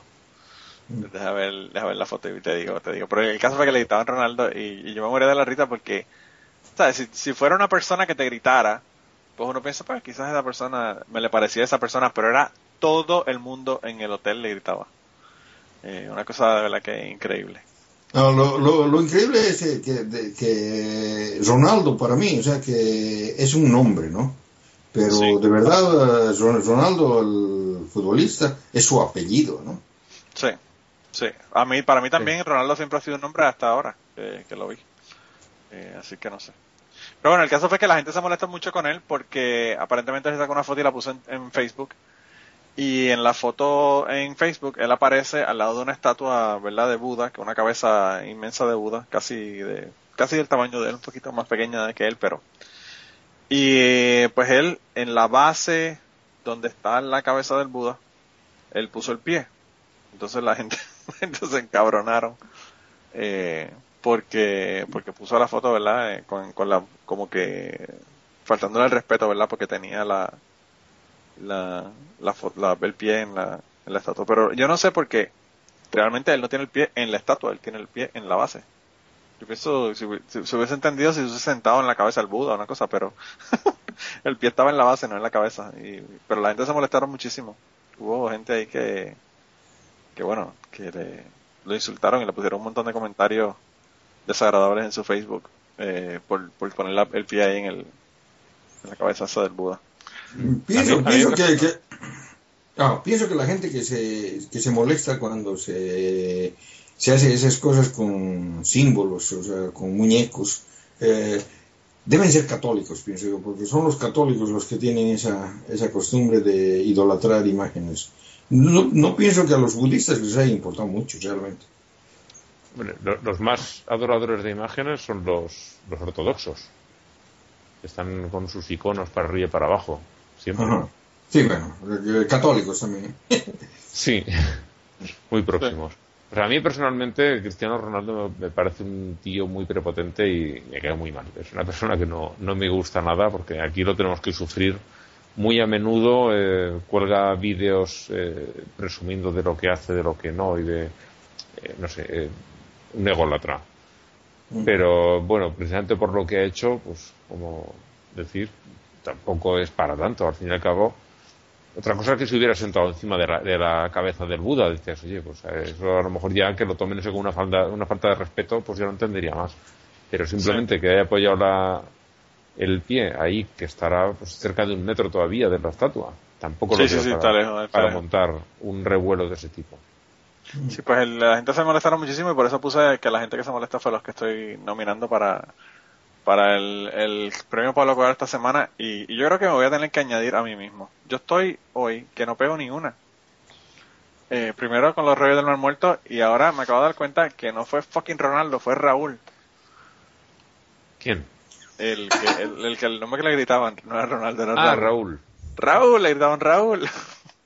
Eh, así que estoy, de verdad que yo creo que voy, estoy de apaga, cierra y vámonos. Sí, ti- tienes que dormir más, ¿eh? Ah, pero es que, es que tiene, tiene bebé todavía, ¿no? To- Todavía está bebé. No, chacho, el, al niño, al niño le han salido cuatro dientes de arriba a la misma vez. Así que ustedes se podrán imaginar en la que hemos estado esta semana. ¿Ves? Tienes que dormir más. Eh, por cierto, eh, Cristiano Ronaldo es nombre doble, no es apellido, ¿eh? Ronaldo no es apellido. Ah, no es el Sí. apellido. Ah, ok. Cristiano Ronaldo dos Santos Aveiro. Ajá. Oh, Ok, wow. yo, yo tenía la idea de que era, de que era ah, apellido por, por la cuestión de cristiano, ¿no? Sí, pero yo no, lo sabía, pero digo, voy a comprobar. Y no, eh, Ronaldo es el segundo nombre. Y Ok. tiene eh, tres apodos. El comandante, CR7, que es el Cristiano Ronaldo y el número que tiene a la espalda, el 7, y uno que va a ser el que de verdad mm, va a dar la campanada en Puerto Rico, porque su tercer apodo es el bicho. Ese va a ser el favorito de, de los puercos. El favorito de los no- no lo- yo solo había oído el de CR7, los otros dos no. Mira, pero pero Raúl Raúl estaba jugando para el 2000, ¿verdad? Ahora ahora pregunto yo, no va a ser Sí, que en aquella época la cague sí, y vuelve y la cague estar. de nuevo. En aquella época sí que tenía que estar jugando. Sí, y ahora estoy viendo las fotos de- poquito, Y ahora estoy viendo las fotos de, de él y, y, y sí se parece porque el, el muchacho este tenía el pelo como medio larguito y Raúl cuando jugaba en aquella época tenía como que el pelo medio largo también. Eh, y lo que le gritaban era Raúl, Raúl, Raúl. Eh, Raúl González Blanco. Sí, sí, tiene 39 años, tiene que haber estado jugando más o menos para esa Sí, época. sí. Eh, ah, se fue a Alemania hace unos poquitos años y no sé si ha terminado ya de jugar, pero estaba allí jugando como para cerrar su carrera. Ah, vaya. Pues sí, pues sí, el hombre, ese era el nombre, no era, no era Rolando, era Raúl. Pero anyway, la gente de verdad que, como tú dices Ángel, a mí me parece una tontería que la gente, primero que se moleste por la cuestión de las estatuas y segundo porque, eh, porque mano, el, ni siquiera el pie está en, en ningún lugar cerca de la estatua, ¿verdad? Eh, a mí me pareció eso, lo que se me pareció fue todas las, las reglas que tienen en, en Corea del Norte de que no te puedes estar eh, de espaldas a una, a una estatua del, del gran líder, de que no puedes estar nada recostado de la estatua, de todo. Tienen 20.000 eh, guías, ¿verdad? Si vas a Mm. sacarle una foto, tiene que ser de cuerpo completo de la estatua, no puede estar la mitad de la estatua, ni la cabeza, ni la cara, ni nada. Eh, o, o sacarle fotos de espalda, ¿verdad? La estatua tampoco puedes hacerlo. Y a mí me pareció como que el fanatismo que, eh, que enseñaron esta gente, ¿verdad? En Facebook, pues tanto así como casi como la gente de, de Corea de- del Norte con la cuestión de las estatuas. Aparte de que a mí me pareció una tontería hacer una estatua que sea solamente la cabeza del Buda. Eh, pero bueno, Sí, que- y eso, parece que lo tiene tiene- enterrado hasta el cuello. sí, eso también podría ser eh, insultante, ¿no? En las arenas movedizas. No se lo parece a ellos. Está el Buda en arenas movedizas hasta el cuello y solamente se le ve la Pero bueno, el caso fue que, que la gente se molestó muchísimo con eso. Y el último es un, un- una persona que hizo una predicción. eh, el tipo se llama Lance Wallnow. Wallnow. Y aparentemente este tipo, pues, eh, ha hecho otras predicciones anteriores, ¿verdad? Y la gente le presta atención a sus predicciones. Pero la predicción de esta vez fue que los cachorros de Chicago iban a perder.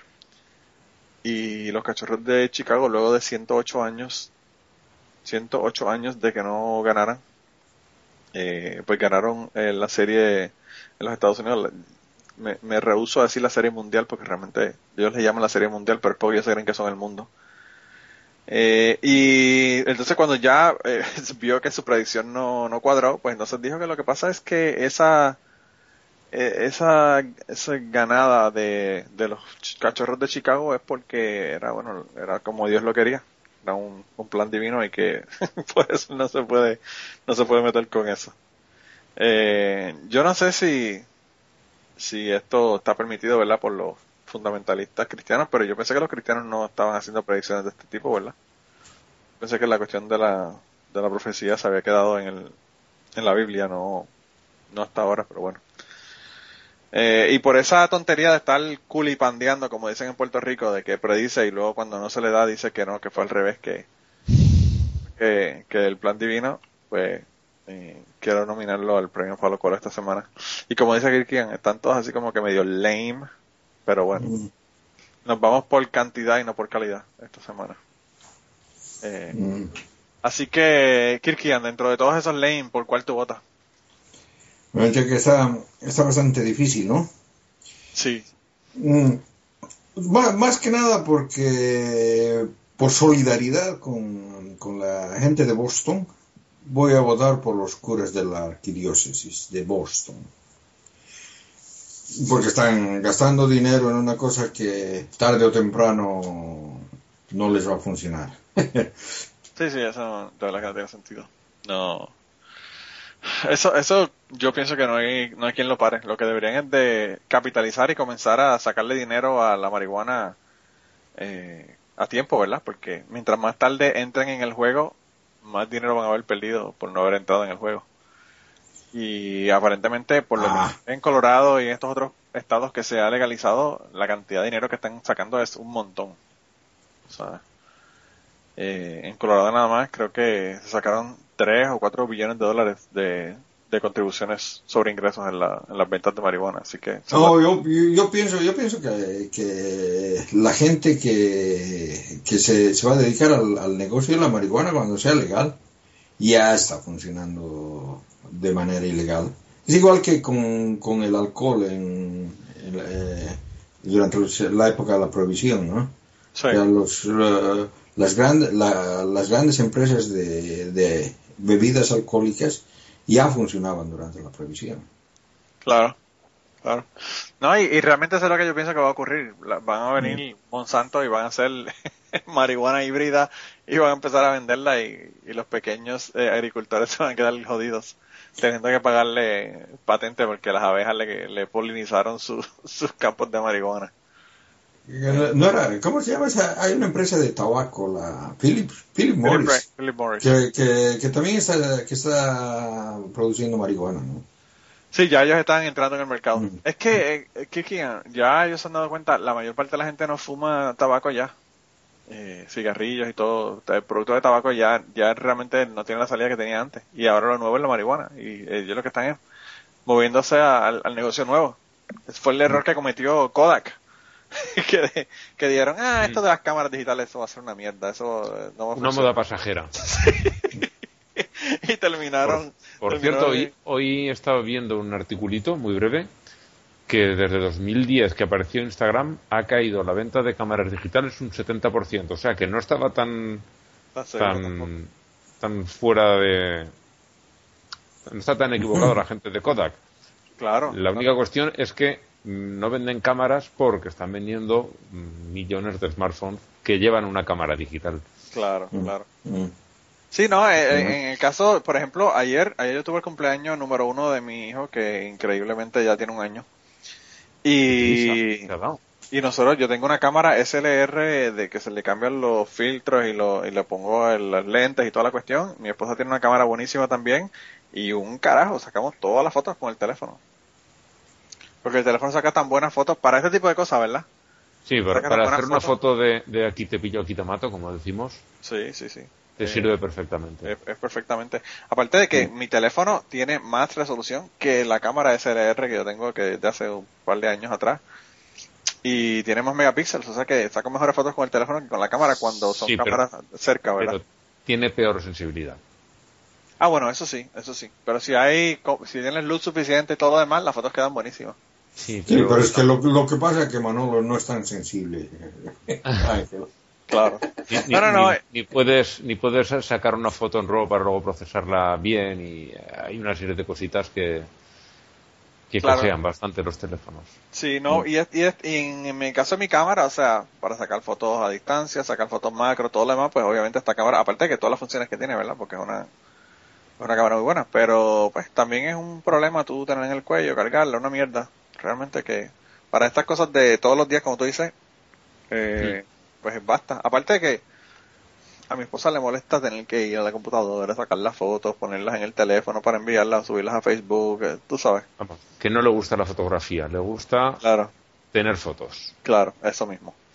Eso mismo, usted, usted ha, llegado- ha dado en el punto. Mira, Ángel, ¿y por quién tú votas entonces? Yo por el profeta. Me pareció muy divertido. Y que te diga, el resto sí que es cierto que son un poquito más flojos, pero este yo con este me he reído. Pues yo, fíjate, voy a votar también por el profeta porque eso se llama, eh, en Puerto Rico le dicen eso al muñeco de, los de los 10 culos. Como que era que tú lo tiras cada sentado. y entonces, buena la pues, expresión, me la voy sí, a sí, sí. apropiar. El muchacho, el, el, el muñeco de los 10 culos. Lance Walno es el, el muchacho de los 10 culos. Tú como quiera que lo tires, cae sentado. Sí, sí. Eh, y bueno, con dos votos se ha ganado definitivamente el, el premio de esta semana. Eh, y, bueno, tenemos unos triunfos y unas cosas ahí de la semana. Eh, pero yo realmente de eso, yo lo que le quiero comentar, ¿verdad? Hablando de elecciones, y ya que esta semana tenemos las elecciones aquí en los Estados Unidos, aparentemente eh, Washington, el Consejo de la Ciudad de, de Washington, eh, D.C., va a, a- van a pasar la muerte con dignidad, que a mí me parece genial. Eh, y me parece tremendo triunfo esta semana y aparentemente ya ellos dieron el la, la- aprobación inicial a, la medida y esperemos que, que llegue hasta el final y que empiece como, como dominó la cosa, como ocurrió con el matrimonio igualitario y como está ocurriendo con la marihuana y todo demás. Que, bueno, que ya se dejen de pendejadas y que, y que aprueben verdad la muerte con dignidad porque de verdad que es brutal, es brutal la cosa y, y yo pienso que, que hace falta que la gente tenga eh, la libertad de decidir sobre su vida, eh, porque si no, pues realmente no tenemos libertad. Eh, eso sería como que lo, lo más básico, ¿verdad? No poder decidir Sí. si uno quiere seguir viviendo. Sobre su, su propia vida. Claro. Eh, así que eso era, eso era básicamente la cosa que quería, eh, quería mencionarles sobre estas cosas. Tengo también otros ahí, pero lo pueden ver en actualizar.com. Del fail de la semana, que, que quería comentar yo que es una de las obsesiones que tiene el, el presentador de este programa, que era Escépticos, Luis Alf- Alfonso Gámez. Sí, sí. Eh, ese nuevo producto que se nombra en el fail de la semana, la, la solución milagrosa, que me lo llaman así, milagroso directamente. Sí, sí, nombre, Eh, esa eh, se está vendiendo desde hace un montón de años en, en Canarias y es eh, ni más ni menos que agua con, un, con uno de los compuestos que se echa a las, a las piscinas a base de cloro para, para matar bacterias y Wow. algas. No tiene nada más.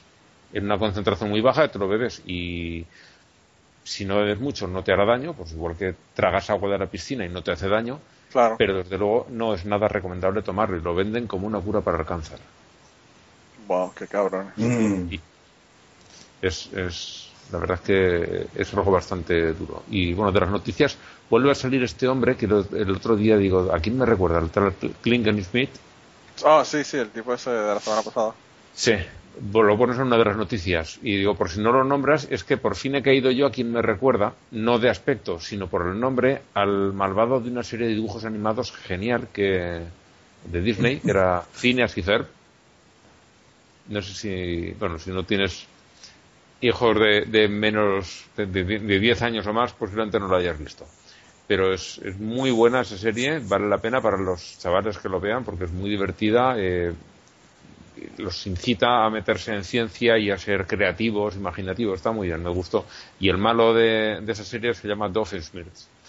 Y Y por eso que se te parece el nombre. por eso sí, digo, me- ¿a quién me recuerda? Entre lo, lo que es el, el villano, ¿no? De cualquier historia que hemos visto hasta ahora siempre ha sido el villano y el y el nombrecito pues me, me lo recordaba. Ya, Pues por sí, fin los, lo- lo- los dos son villanos. Los dos son villanos. Sí. Este tipo, lo que, lo que, lo que mencionamos esta semana en noticias es que, que también las pueden ver ahí en actualizar.com, es que el hombre estaba diciendo que, que la comunidad LGBT estaba recibiendo básicamente una, un pago o una bonificación, eh, porque el gobierno estaba, eh, dando dinero para hacer investigación con el HIV. Eh, me imagino que lo que quiere es que se mueran todos para el carajo y no, no se haga ningún estudio sobre eso, ¿verdad? Eh, eh, a mí me parece Mm. interesante. que- Como si fueran los únicos que, que pueden contagiarse del HIV. No, no solamente eso, Kirkian, sino que la iglesia también entonces es lo mismo, porque ellos no están pagando un carajo de contribuciones al, al gobierno, así que se, hablando de, de tener un, una, un pago de, de bonificación, ¿verdad? Eh, ellos son los que menos deberían de hablar. Eh, Sí. Pero bueno, que, Bueno. que este tipo es otro anormal.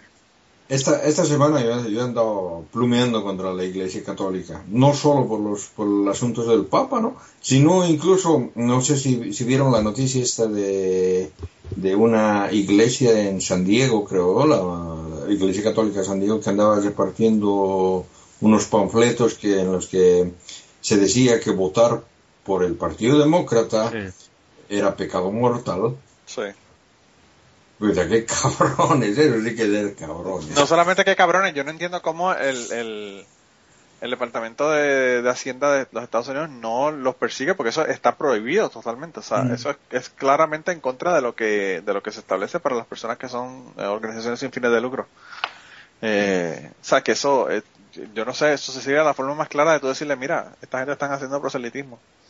Sí, no, bueno, o sea, que, que viene, viene en, eh, claramente en eh, conjunción a lo que dijo el Papa, ¿no? Las mujeres nunca van a ser que curas, tampoco no quieren que sean presidentas. También, también. No, de verdad que, de verdad que está brutal el, el asunto este. Pero mira, Kirkian, yo antes, antes de irnos quería decirte algo que me pareció genial. Me imagino que estás súper contento porque van a salir God is not dead parte 3. Hoy no jodas. Eh, mira, mira, el, me, me- no- me no hiciste, lo niegues. me hiciste ver la, la parte 1 de Gañadientes para porque estuvimos hablando de esa película en dos programas, ¿no? Programa, sí. Sí, sí, sí. Y eh, cuando vino la segunda parte, eh, bueno, eh, quise verla para ver, para ver eh, qué más podía, qué más se les podía ocurrir. Y, y- y Y yo soy fue una- que no la he visto. Fue una tortura, o sea que no la veas, Sí, mano. no, no, no, no, no, no, no tiene, No tiene, no, no tiene. eh, Es, horrorosa. sí, Yo- es- yo, es- yo no vi la segunda, no pienso ver tampoco la tercera, pero con la primera ya me quedé suficientemente sí, dolorido. sí, sí. Horrible, horrible. Aún de vez en cuando tengo malos sueños con ella. Ah, y no, y, y ese, ese, ese tipo de películas han sido eliminados de mi... A mí me gustan mucho algunas películas cristianas, ¿para qué, para qué te voy a decir? Pero es- esas son malas, esas son malas. O sea, que, que ha- han habido películas cristianas bastante buenas, o sea, pero esas son malas, malas. O sea, de- Bueno, pues de- las personas que son masoquistas, ¿verdad? Como yo, Mm. Eh, pueden ver la parte tercera cuando salga y pueden ver también la película de Ray Comfort que ahora está gratis online, The Atheist Delusion, así que la pueden ver también. Ajá. Eh, que sale de PC Mars y creo que le iba a demandar Mm, el, una entrevista y después lo editaron para, para hacerlo quedar mal. Sí, no, pero el, el, el asunto este del, del confort este, eh, que yo, yo he visto una, una, de, una película que, que hizo él que fue de mala con ganas, esa película en contra de los, de los eh, gays. Sí, también. Mala, mala con ganas, o sea, Pues esta, que- esta es igual, yo vi el trailer, yo vi el trailer de esta película y no me dieron deseos ni de verla. Bueno, está gratis y no la he visto, imagínate. Mm. para que no diga, coño, que mucha gente ha visto la película, ¿verdad? Para que, para que no cuenten mi, mi, mi, eh, mi view, ¿verdad? En la película. yo, yo, yo, yo prefiero pagar pero que sea una película buena. Ah, no, yo también, yo también, definitivamente, que sí. Mm. Pero bueno, eh, yo creo que ya con eso cubrimos todas las noticias y todo lo que teníamos, así que eh, podemos ya ir despidiéndonos si no tienen nada más que comentar. Mm. Pues no, que ha sido una pena que no estuviera Blanca. Como Pero bueno. siempre que falla alguien, Ángel, pues Ángel, eh, es una pena que Blanca no esté, pero no ha fallado el Kirkiano hoy. Sí, sí, sí. Eso es algo que hemos salido ganando mucho porque Hay que hacerle una- vaya, hay que vaya hacer una- tortura que llevábamos los últimos programas, de verdad. es tan y tan frustrante que Kilkia nos está diciendo algo y que no lo podemos escuchar. Eh, así que, por lo menos, ¿verdad? Esperemos que siga así de ahora en adelante. Kilkia, no te quejes del frío, que siga frío para que siga funcionando todo bien allá. Sí, no, debe, debe ser, debe ser el, el clima, o sea, de que el, el- seguramente el, el modem del, eh, el, el- ¿cómo se dice? El router, eh, eh, solamente funciona cuando, cuando se temperatura sueca. Es sueco, es Es es decir, es cuando, cuando, cuando nos viene temperatura española se, se dispara. La cosa, se jode la cosa. Wow. Ah, Bueno, pero nada, eh, esperemos que la semana que viene Blanca pueda estar con nosotros de nuevo. Mm. Y la cita de esta semana viene de Aristóteles, nos fuimos, nos fuimos hacia atrás, ¿verdad? En el tiempo. Eh, nos dice, los hombres crean dioses a su propia imagen, no solo en cuanto a forma, sino también a su modo de vida. Y por eso es que odian a la misma gente que, que su divinidad odia. Mm. Así que, bueno, con eso entonces los dejamos esta semana. Se cuidan un montón. Esperemos que tengan una semana exitosa. Y, y nada, nos vemos la semana que viene. Que ojalá ahí tengamos a Blanca de nuevo con nosotros. Bueno, chao, chao. Venga, hasta la próxima semana. Bueno, pues nos veremos, gente.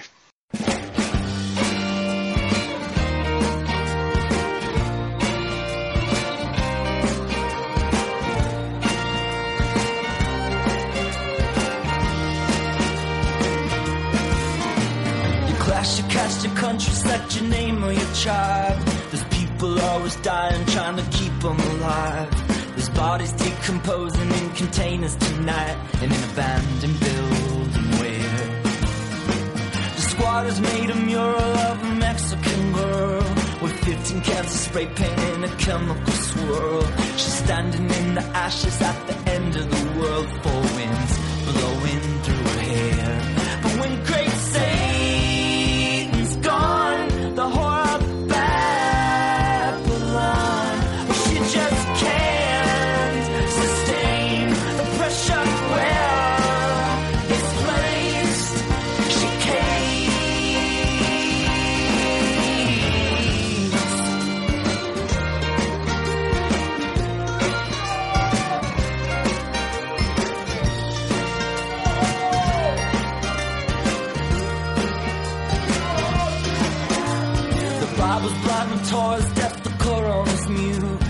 Burn them all together, you get close to the truth still. They're pouring over Sanskrit under Ivy League moons while shadows lengthen in the sun.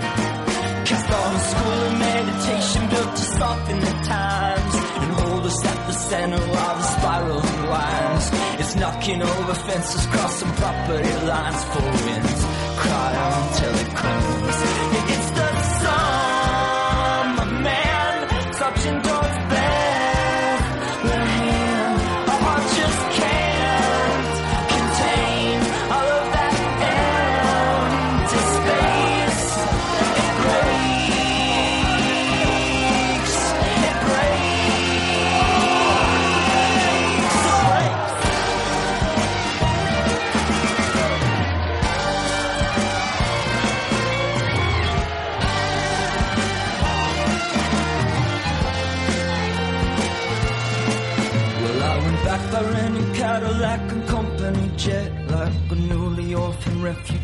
Retracing my steps. All the way to Casadega to commune with the dead. They said you'd better look alive. And now I'm off to old Dakota where a genocide sleeps. In the black hills, the badlands, the cow